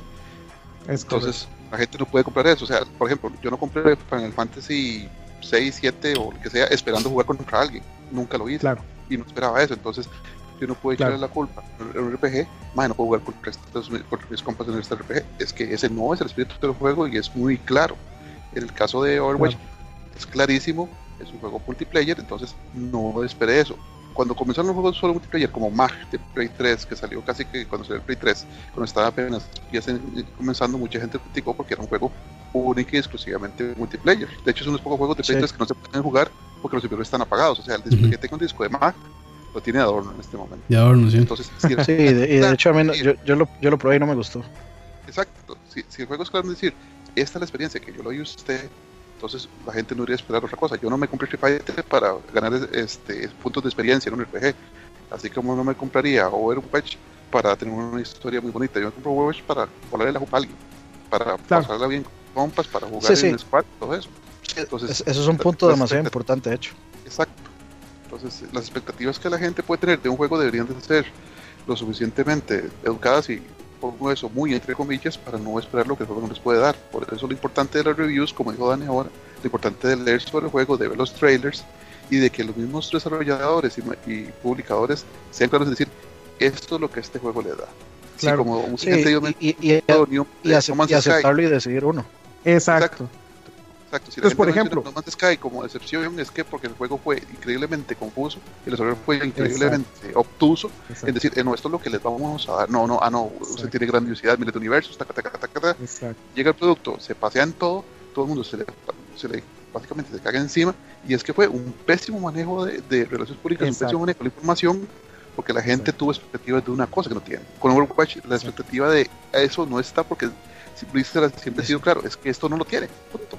Ba- No, básicamente, inclusive- básicamente con, con No Man's Sky es como si McDonald's estuviera sacando, o sea, hubiera pasado hypeando o diciendo que tienen la mejor hamburguesa del mundo. Ahí, Exacto. cualquiera que coma hamburguesas de verdad sabría que McDonald's no. jamás en su vida tendría la mejor hamburguesa del mundo. Pero No, habrá, pero- Gente, eh, habrá gente que dice, sí, para mí esta es la mejor hamburguesa que yo he comido y está bien. Si para No, ellos lo fue, inclusive- está bien. Inclusive usted puede decir, "Ma, no es la mejor hamburguesa del mundo, pero se la come y le gusta. No sé si me explico. Sí. Entonces usted puede ir a McDonald's Sí, a comer. sí, Sí, y yo, yo, Y- pu- y- y yo puedo, no aceptar, y- puedo aceptarlo. Exacto. Exacto, y decir, mae, ok, esta, no es la, esta cuarto de libra que me acabo de comer, fue puta, ya me dio hambre. No, es, no es la mejor hamburguesa del universo, Herbert para el pero, pollo frito. Pero de, me la como, me gustó y listo, no pasó nada. Que inclusive yo No Man's Sky lo tengo, lo juego a veces, ya últimamente no. Este, mae, no es un juego malo, no es un juego bueno. Y Pero, no es el sí. juegazo que decían que iba a ser. Y lo que pasa es que las expectativas que se manejaron fueron erróneas y, y tiene totalmente, este, ¿cómo se llama? La razón Dani en, en ese punto. Pero por ejemplo, a mí me está pasando con For Honor. Eh, jugué el, eh, ju- bueno, yo creo que casi que varios aquí jugamos el, el, el Close Ajá. Beta Ajá. este, de For Honor y yo dije, ok, ma, este juego me Creo que, matiza. creo que el próximo fin de semana es el Open Beta. Es, es el Open, sí. Eh, y yo dije, ah, ma puta, yo ya veo que podría comprar este juego. ¿Qué me esmatizó? La palabra que me esmatiza a mí, DLCs y Season Pass. Yo creo que no lo voy a comprar específicamente por eso. Porque si, como le digo, mae, eh, voy a caer en lo mismo de Battlefront. Que es un juego que me, gust- gustó un montón y me gusta. Pero dime, si eventualmente ya no va a poder jugar en igual condiciones, este, no lo quiero. Está bien, mae. Si usted le gusta ese juego y dice, vale, voy a comprar y me vale verga, yo voy a pagar los Season Pass, hey, está bien. Yo como consumidor pienso que no lo voy a comprar simplemente por eso, porque a mí no me gusta ese modelo. Yo no estoy de acuerdo con ese modelo, entonces no voy a hacer inversión. Y es lo que decía Francisco. Yo prefiero que me digan eso de antemano. Que me digan, este, ma, el juego es así, asá, asá, y le vamos a agregar esto, esto, esto y esto. Entonces uno ya sabe eh, eh, si se quiere mandar o no.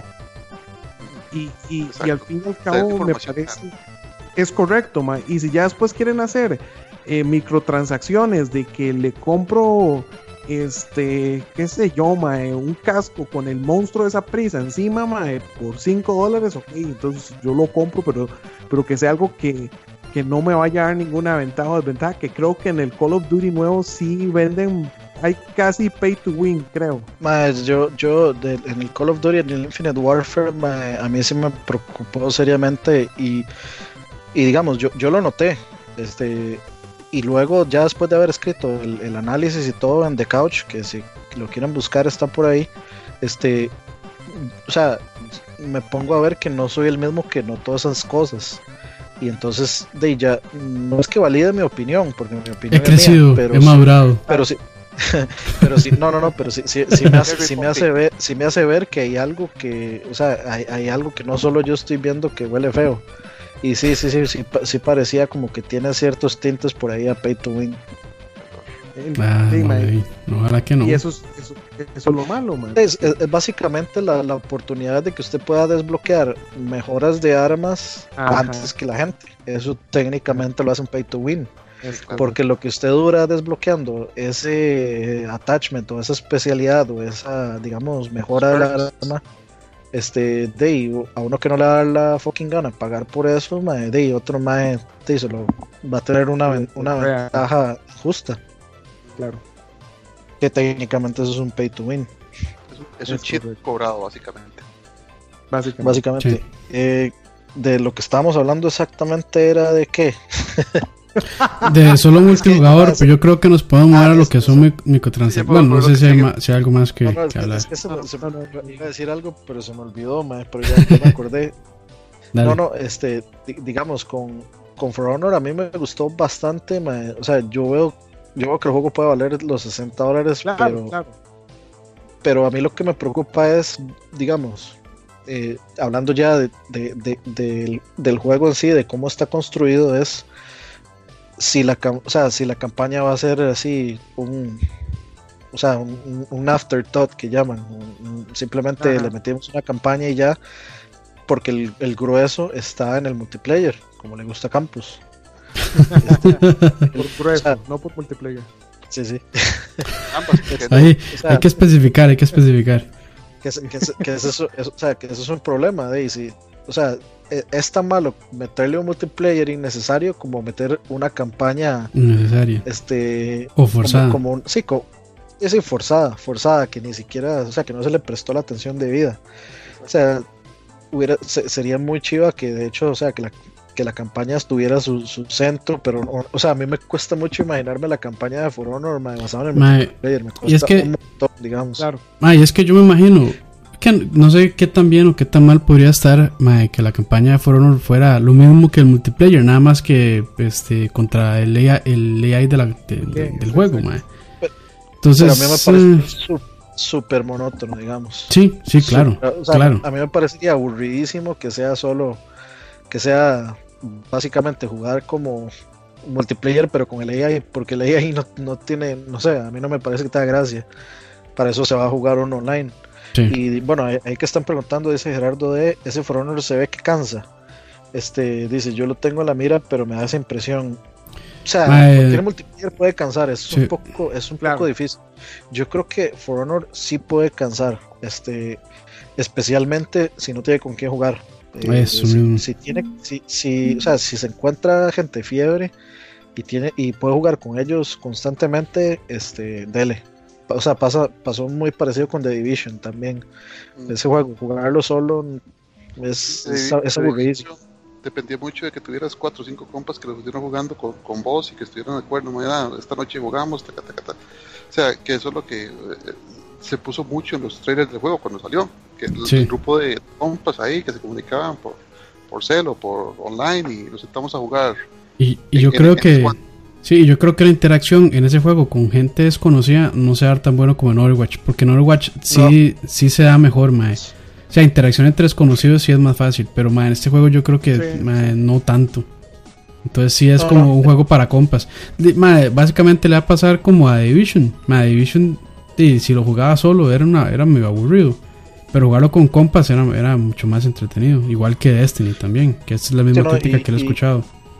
Y al menos For Honor sí es un juego que sí se requiere mucha organización. O sea, si uno quiere jugar en serio y quiere jugar a ganar, hay que jugar, hay que ser muy organizado. y si usted de esos que se frustran fácil, este mejor. Rage Quitter, va a ser un Rage Quitter, sí. No es recomendable jugarlo solo.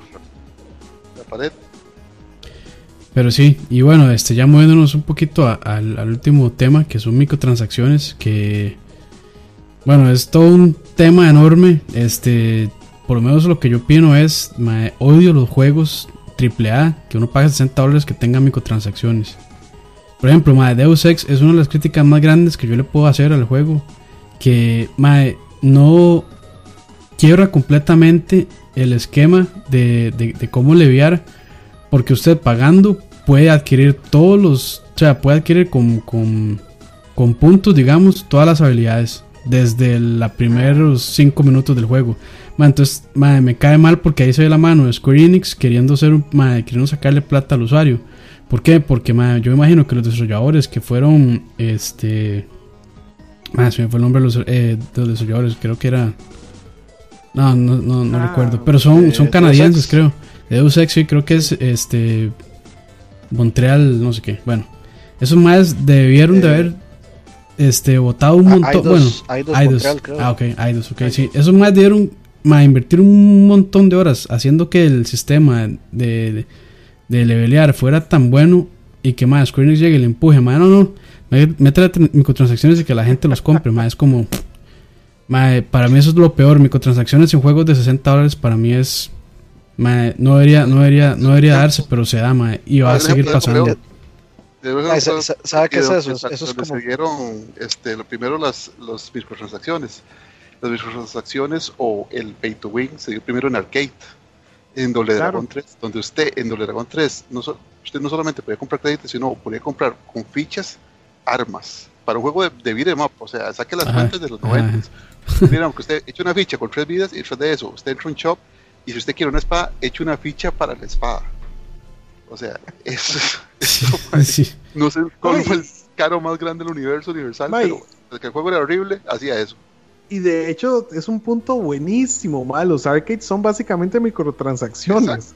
Sí, sí, o sea, sí, sí. es, es, y lo que pasa es que uno no lo ve así, ¿verdad? Nadie se, Es- nadie se acuerda del sketch Jamás. de los Simpsons de Milhouse jugando Waterworld. Sí. Que tenía que echar Ah, 40 sí. fichas, cada dos pasos. Eche, Y eche más, eche más, eche más. Es Entonces, que- de ahí cogieron la idea, man. Claro, claro, ma. Y es que, claro, ma, el problema era que uno no podía tener la máquina de los Simpson en la casa, ma, porque Ujú. costaban miles de dólares o lo que fuera el equivalente.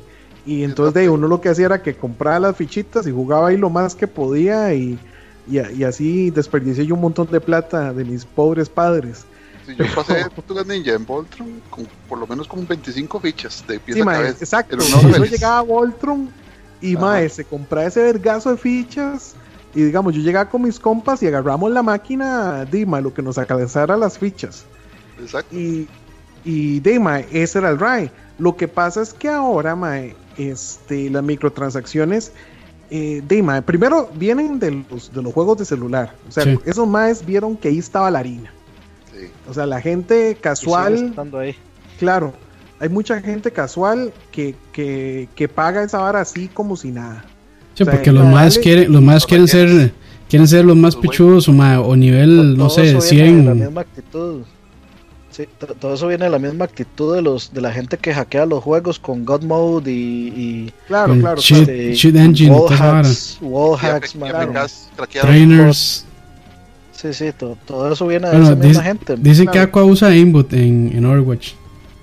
Mae, sí, aquí está mi aimbot. Es este, ¿no? Ya. Eh, o sea, eso, eso llega, al- o sea, es, es el querer estar de primero en un, en un scoreboard, mae, o en, un- en una lista, mae. hasta en Street Fighter V, mae, un juego del 2016, mae, 2016 creo, sí, sí, sí, Sí, ujú. este, mae, o sea, como no había un sistema que eh, penalizara a los rage quitters, ¿qué es lo que hacía la gente? mae? Este, lo- habían jugadores buenos que llegaban y antes de perder se salían, entonces no le rebajaban no le puntos. rebajan puntos. Entonces solo se, solo se sumaban los puntos de las victorias y las derrotas de ahí salían sin ninguna pena ni gloria. De hecho, por eso es que varias gente que estaba de primera este, en, el, en el- la lista de rankings este, completamente la regresaron a cero porque se dieron cuenta que eran, un- que eran estaban Rage Quitters. abusando de eso. Sí, están abusando de eso completamente. Y, Ma, hasta- ma, y hace poco fue que lo solucionaron, ese ¿verdad? tipo de gente. Más sí, así como, como si acaso, poco, sí. cuando salió el Season 2, de hecho. Y, ese era un- y es un tema muy serio, mae. Muy, muy serio. Claro que sí. O sea, Pero sí, hecho, mae, o sea, lo hice- eso es... Dale, dale. No, no, Dima, que digamos, eso lo hicieran en Ranked de Overwatch y se hace un despiche. O sea, eso no, no. Ah, ya me imagino. simplemente no, mae, Eso sería sangre, mae. Sangre, sangre. Acabóse. Sí. Sí, y, y de hecho, digamos, Y, y Ahora. si, han- o sea, si, han- si hay hackers en Overwatch, ¿ah? Ah, no, claro, mae. Sí. Ahorita es todo un problema en Corea, sobre todo, que tiene mucho que ver con, con una licencia que, que, que Blizzard le otorgó a ciertos lugares, a ciertos internet café en Corea, mae. Pero eso, eso es tema para un overlap. Sí, suena, sí, suena sí, interesante. Sí, hay, sí, hay- sí, no, ma, es que si me ponen a hablar de eso, este, es todo mañana. un tema. Exacto, pero digamos, eh, en cuanto a microtransacciones en juegos de 60 dólares, yo, como les digo, yo no tengo problemas si lo que me van a cobrar es un skin o alguna Cosméticos. playada, mae, este, Cosmética. que, cosmética, Sí. yo no tengo problema con esas microtransacciones. O sea, si usted quiere gastar su plata como quiera, mientras no me, eh, vamos a ver, mientras yo no esté es en que- desventaja, Es que yo ahí sí tengo un problema, mae. Porque yo estoy pagando full price por, mae, por un juego que debería darme ya todo listo, mae. O sea, no, yo no debería por qué estar pagando porque me ven cosas en un juego mae, que no es ni online, probablemente, y que también, o sea, ya me están cobrando un precio bastante alto, mae, son Sí, yo- 30 yo rojos o más. Entiendo, en- en- entiendo Sí, a ma, Campos. pero- Campos pero- dice- o sea, creo que lo que se refiere es como que al menos debería ser in-game, o sea, con, con currency que Ah, se bueno. gane in- Sí, in-game. Ok. también, mae. Y, Como y ok, vea, vea sigamos, con el, sigamos con el ejemplo de Overwatch. Usted puede sacar los skins en Overwatch. O sea, Así, jugando. Sí, no sí, sí. compra- Sí, sí. Usted no compra los skins. De hecho, lo que usted compra son que es hasta Monedas. mejor desde el punto de vista de negocio, porque ni siquiera es que usted puede comprar el, eh, digamos, El skin con dinero No real. agarra dos dólares y paga dos dólares por un skin, sino que paga dos dólares por cajitas y el chance que le salga el skin y monedas que se van acumulando que esas monedas usted las puede consumir y comprar el skin, por ejemplo. Pero, pero para mí, digamos, eso de IMA es, son playadas. En realidad, usted el juego lo puede jugar con los skins básicos y eventualmente grindeando le salen bastantes varas interesantes. Pero digamos que esa diferencia de un juego como Paladins o como League of Legends, que si no me equivoco son juegos gratis, en los que usted puede grindear también, pero si no también puede comprar cosas eh, como héroes o no sé si mapas o, lo, o- y me imagino que también skins. Creo que, creo que skins, sí, creo que skins. Eh, pero, ma, entonces, ta- pero también está el caso de. Hearthstone, ¿verdad? Exactamente. Aunque no, ya ahorita hablamos de Hearthstone porque es un punto que le voy a tener que dar a Dani de, convers- de, de discusiones que tuvimos antes. Eh, ma, eso a mí para mí está bien. Un juego gratis que le quiera cobrar usted contenido de ma, A mí me parece que está bien, digamos, esas microtransacciones yo estoy de acuerdo. Si Es usted, una manera de sostenerlo. Exactamente, Ah, bueno. es la manera de Ahí, ahí- sostenerlo. ahí en Ahora. el chat este, eh, pusieron un ejemplo interesante que ahorita que termine eh, lo, tengo que, lo tengo que mencionar. Ok, y, y para decirlo de Hearthstone, yo últimamente sí he notado que Hearthstone se ha vuelto un toque medio pay to win. No desde el punto de vista pay to win de que yo necesite, este, ¿cómo le digo? Eh, De ve- ventajas de que yo pueda comprar una ventaja sobre los demás. Lo que pasa es que sí le ayuda a uno a hacer compras de, de, de loot boxes para sacar las cartas de cada una de las, de, de las expansiones que van sacando este, para poderse mantener en el meta actual. Por ejemplo, si usted quiere jugar el Ranked en Hearthstone, ahorita hay un- una combinación de cartas que es infalible, mae, y que básicamente todo el mundo está jugando. Y yo no he comprado nada de cartas de estas últimas como tres expansiones, entonces estoy en, en, en seria desventaja. Ahora, podría grindear y sacarlas. Este, eh, pero Deima, ya, ya eso digamos que, que ya no me interesa tanto. Ya ahí le perdí un poco de, de- de interés al juego. Este, desde ese punto de vista. O sea, el juego ya no, es ya que no lo el, veo. el- el- y- y- o sea, el, el sentirse ya en desventaja, ya a uno le quita las ganas de grindear, digamos. Claro, claro. Porque es más, yo ahorita de Hearthstone solo juego Tavern Brawl. Yo no he vuelto a jugar ningún otro tipo de juego en, en, en Hearthstone porque Ah, Sí, usted, man, usted sí. debería buscar cómo jugar Gwent. Yo creo que a usted le gustaría demasiado jugar yo, Gwent. yo estoy en el close beta de Went. De, del- del que sacaron exclusivo de, Ajá. de esa vara, sí. Y es parecido, mae. Un día estos te streameo de esa vara. Es parecido, Sí. porque igual hay que este hay que comprar varas y va por el mismo el mismo de negocio. Ah, eh, bueno, y este. Pero dele, Ah, bueno. Mael, ¿qué es lo que usted Ah. iba a hacer? Sí, perdón. No, es que, digamos, ahí Meli Arce mencionó los carros de Rocket League, y eso es un punto importante, porque, o sea, eh, Rocket League, la gente puede creer que los carros no hacen diferencia, pero sí hacen diferencia. Cada hacen, carro eh? tiene, sí, de hecho hay, Ah. hay, hay, hay hasta un tier list de carros, de cuáles, qué de cuáles son los mejores carros. Entonces, eh, y uno de ellos es el Batimóvil, que es DLC.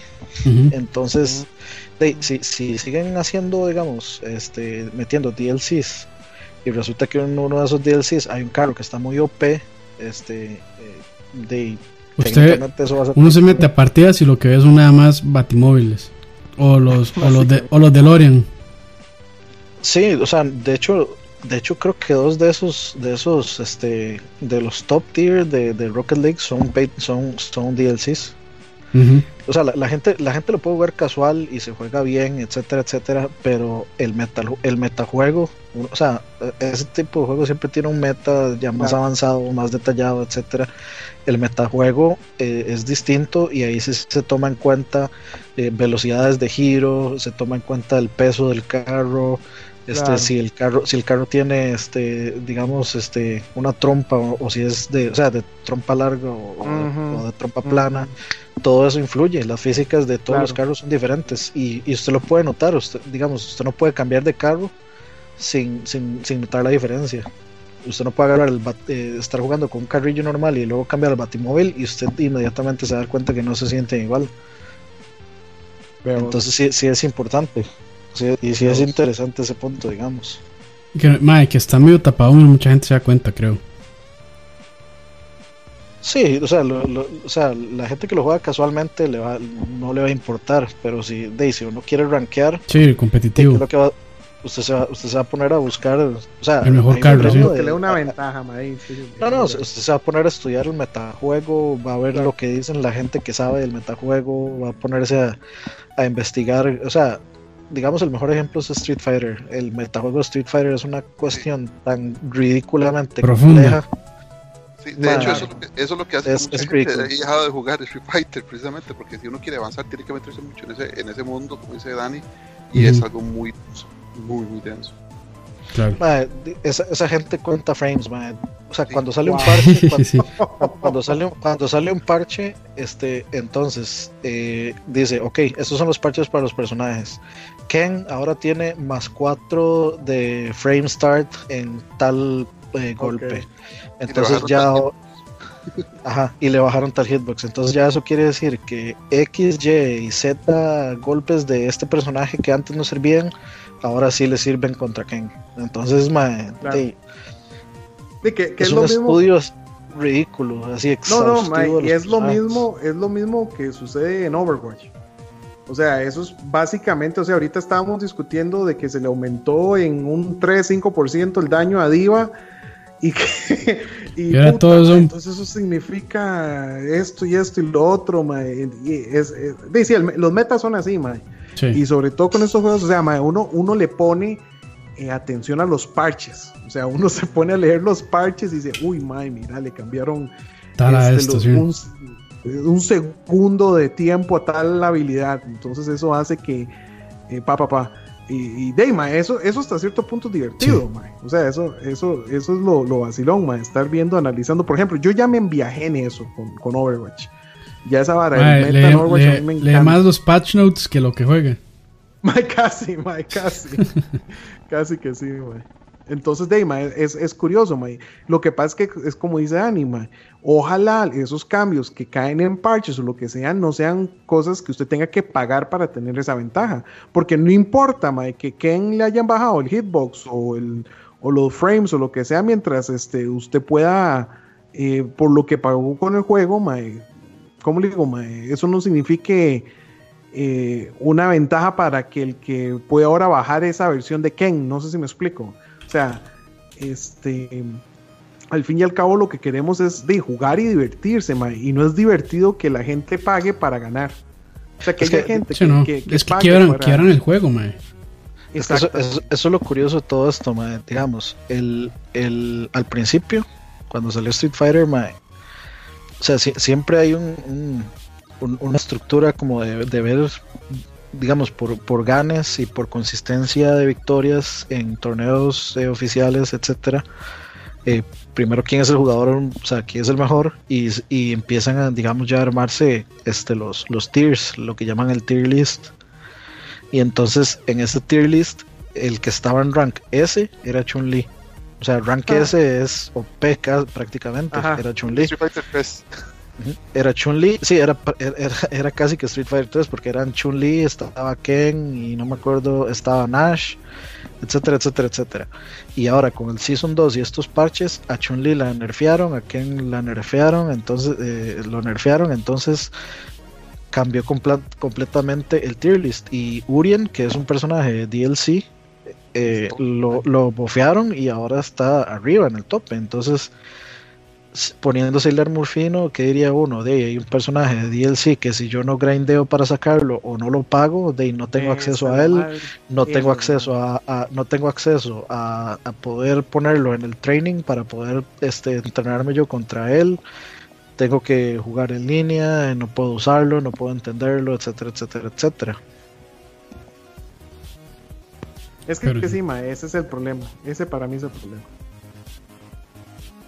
Y bueno, este, ya llevamos bastante ratillo, de hecho, ¿verdad?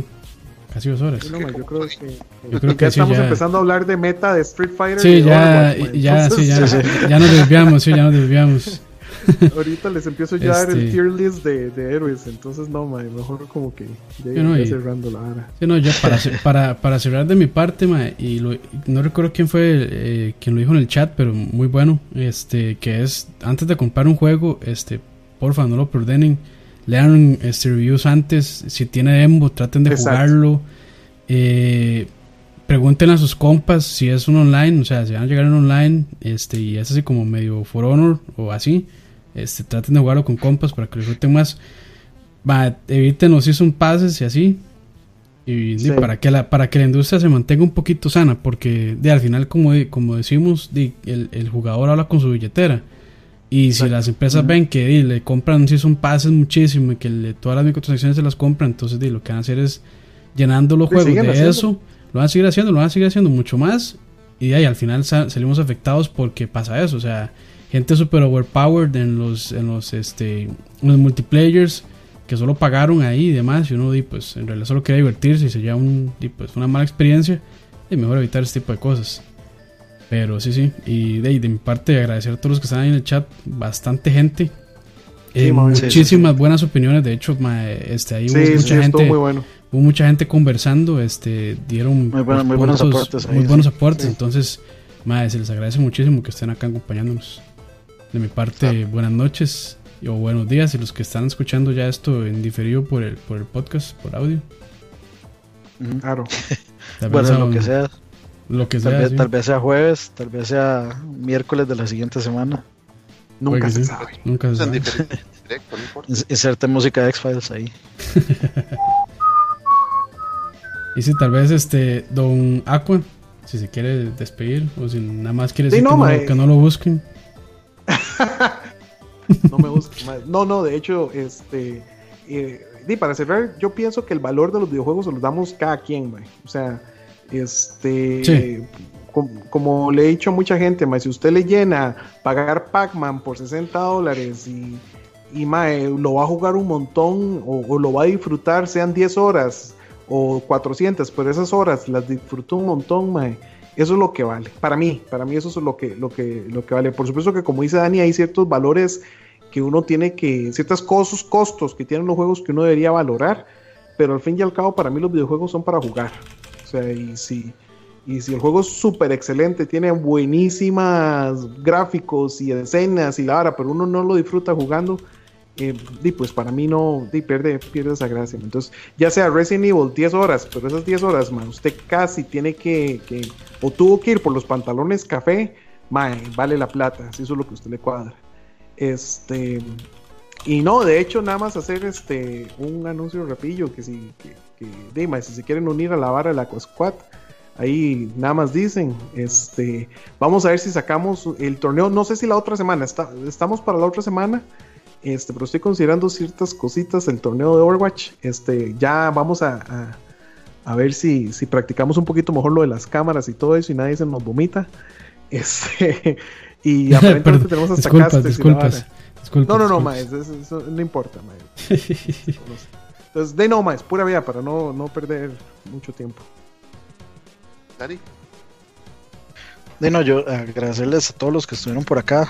Este, tal vez lo único que, que sí es como muy mío, muy de mi pensar es este o sea, saber hacer la distinción entre el, entre el valor sentimental que uno le da a algo y el, y el valor objetivo y pues de tratar de opinar con la billetera y, o sea, y, tratar de no, conformarnos con, poco o con, o con cosas mediocres en el sentido de DLCs, en el sentido de si son pases, etcétera, etcétera. De, sea, o sea, a uno le pueden decir, ma, usted es solo una persona, solo representa dos dólares de los millones de millones que generan, pero de, ahí, de poquito en poquito se llena el tarrito y al menos, al menos en mi conciencia puedo dormir tranquilo.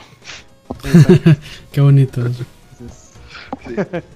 Y don Bueno, Fran, Comienzo y termino. Este, muchachos, eh, recuerden que siempre hay juegos este, un poquito viejos. O sea, a veces nos des- desesperamos tanto por comprarnos el juego que está saliendo ya que olvidamos los juegos de hace un año, hace dos años. Entonces, Sí. como Ujú. dijo un consejo en, en el chat, no hay que comprárselo todo cuando salga. Espérense un poquitito. Steam nos ha probado que esperar un poco es muy productivo.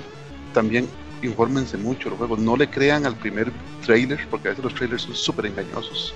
Averigüen, lean, busquen, comparen y pregunten. Suena como anuncio del Ministerio de Comercio, pero la verdad, pero sí, su plata, a ver, nadie se la da, nadie, se- nadie se regala. Y que se regalan, pues felicidades. y cuesta pero mucho la plata. Entonces, La plata bien. cuesta plata. Así es. jueguen lo que les gusta y, y visitando ya sea en, en ya sea en BCP, ya sea en The Couch déjenos sus comentarios sus Michael dudas, Quesada también, sus que no se enoje Michael. Quesada. sí, sí Michael y su escote mágico entonces este hey, gracias por estar aquí y quedamos para la siguiente verdad Estamos- Nos vemos, nos vemos. Sí, así es. Bueno, señores, Nos Nos vemos. vemos. Pura vida. pura vida. Chao.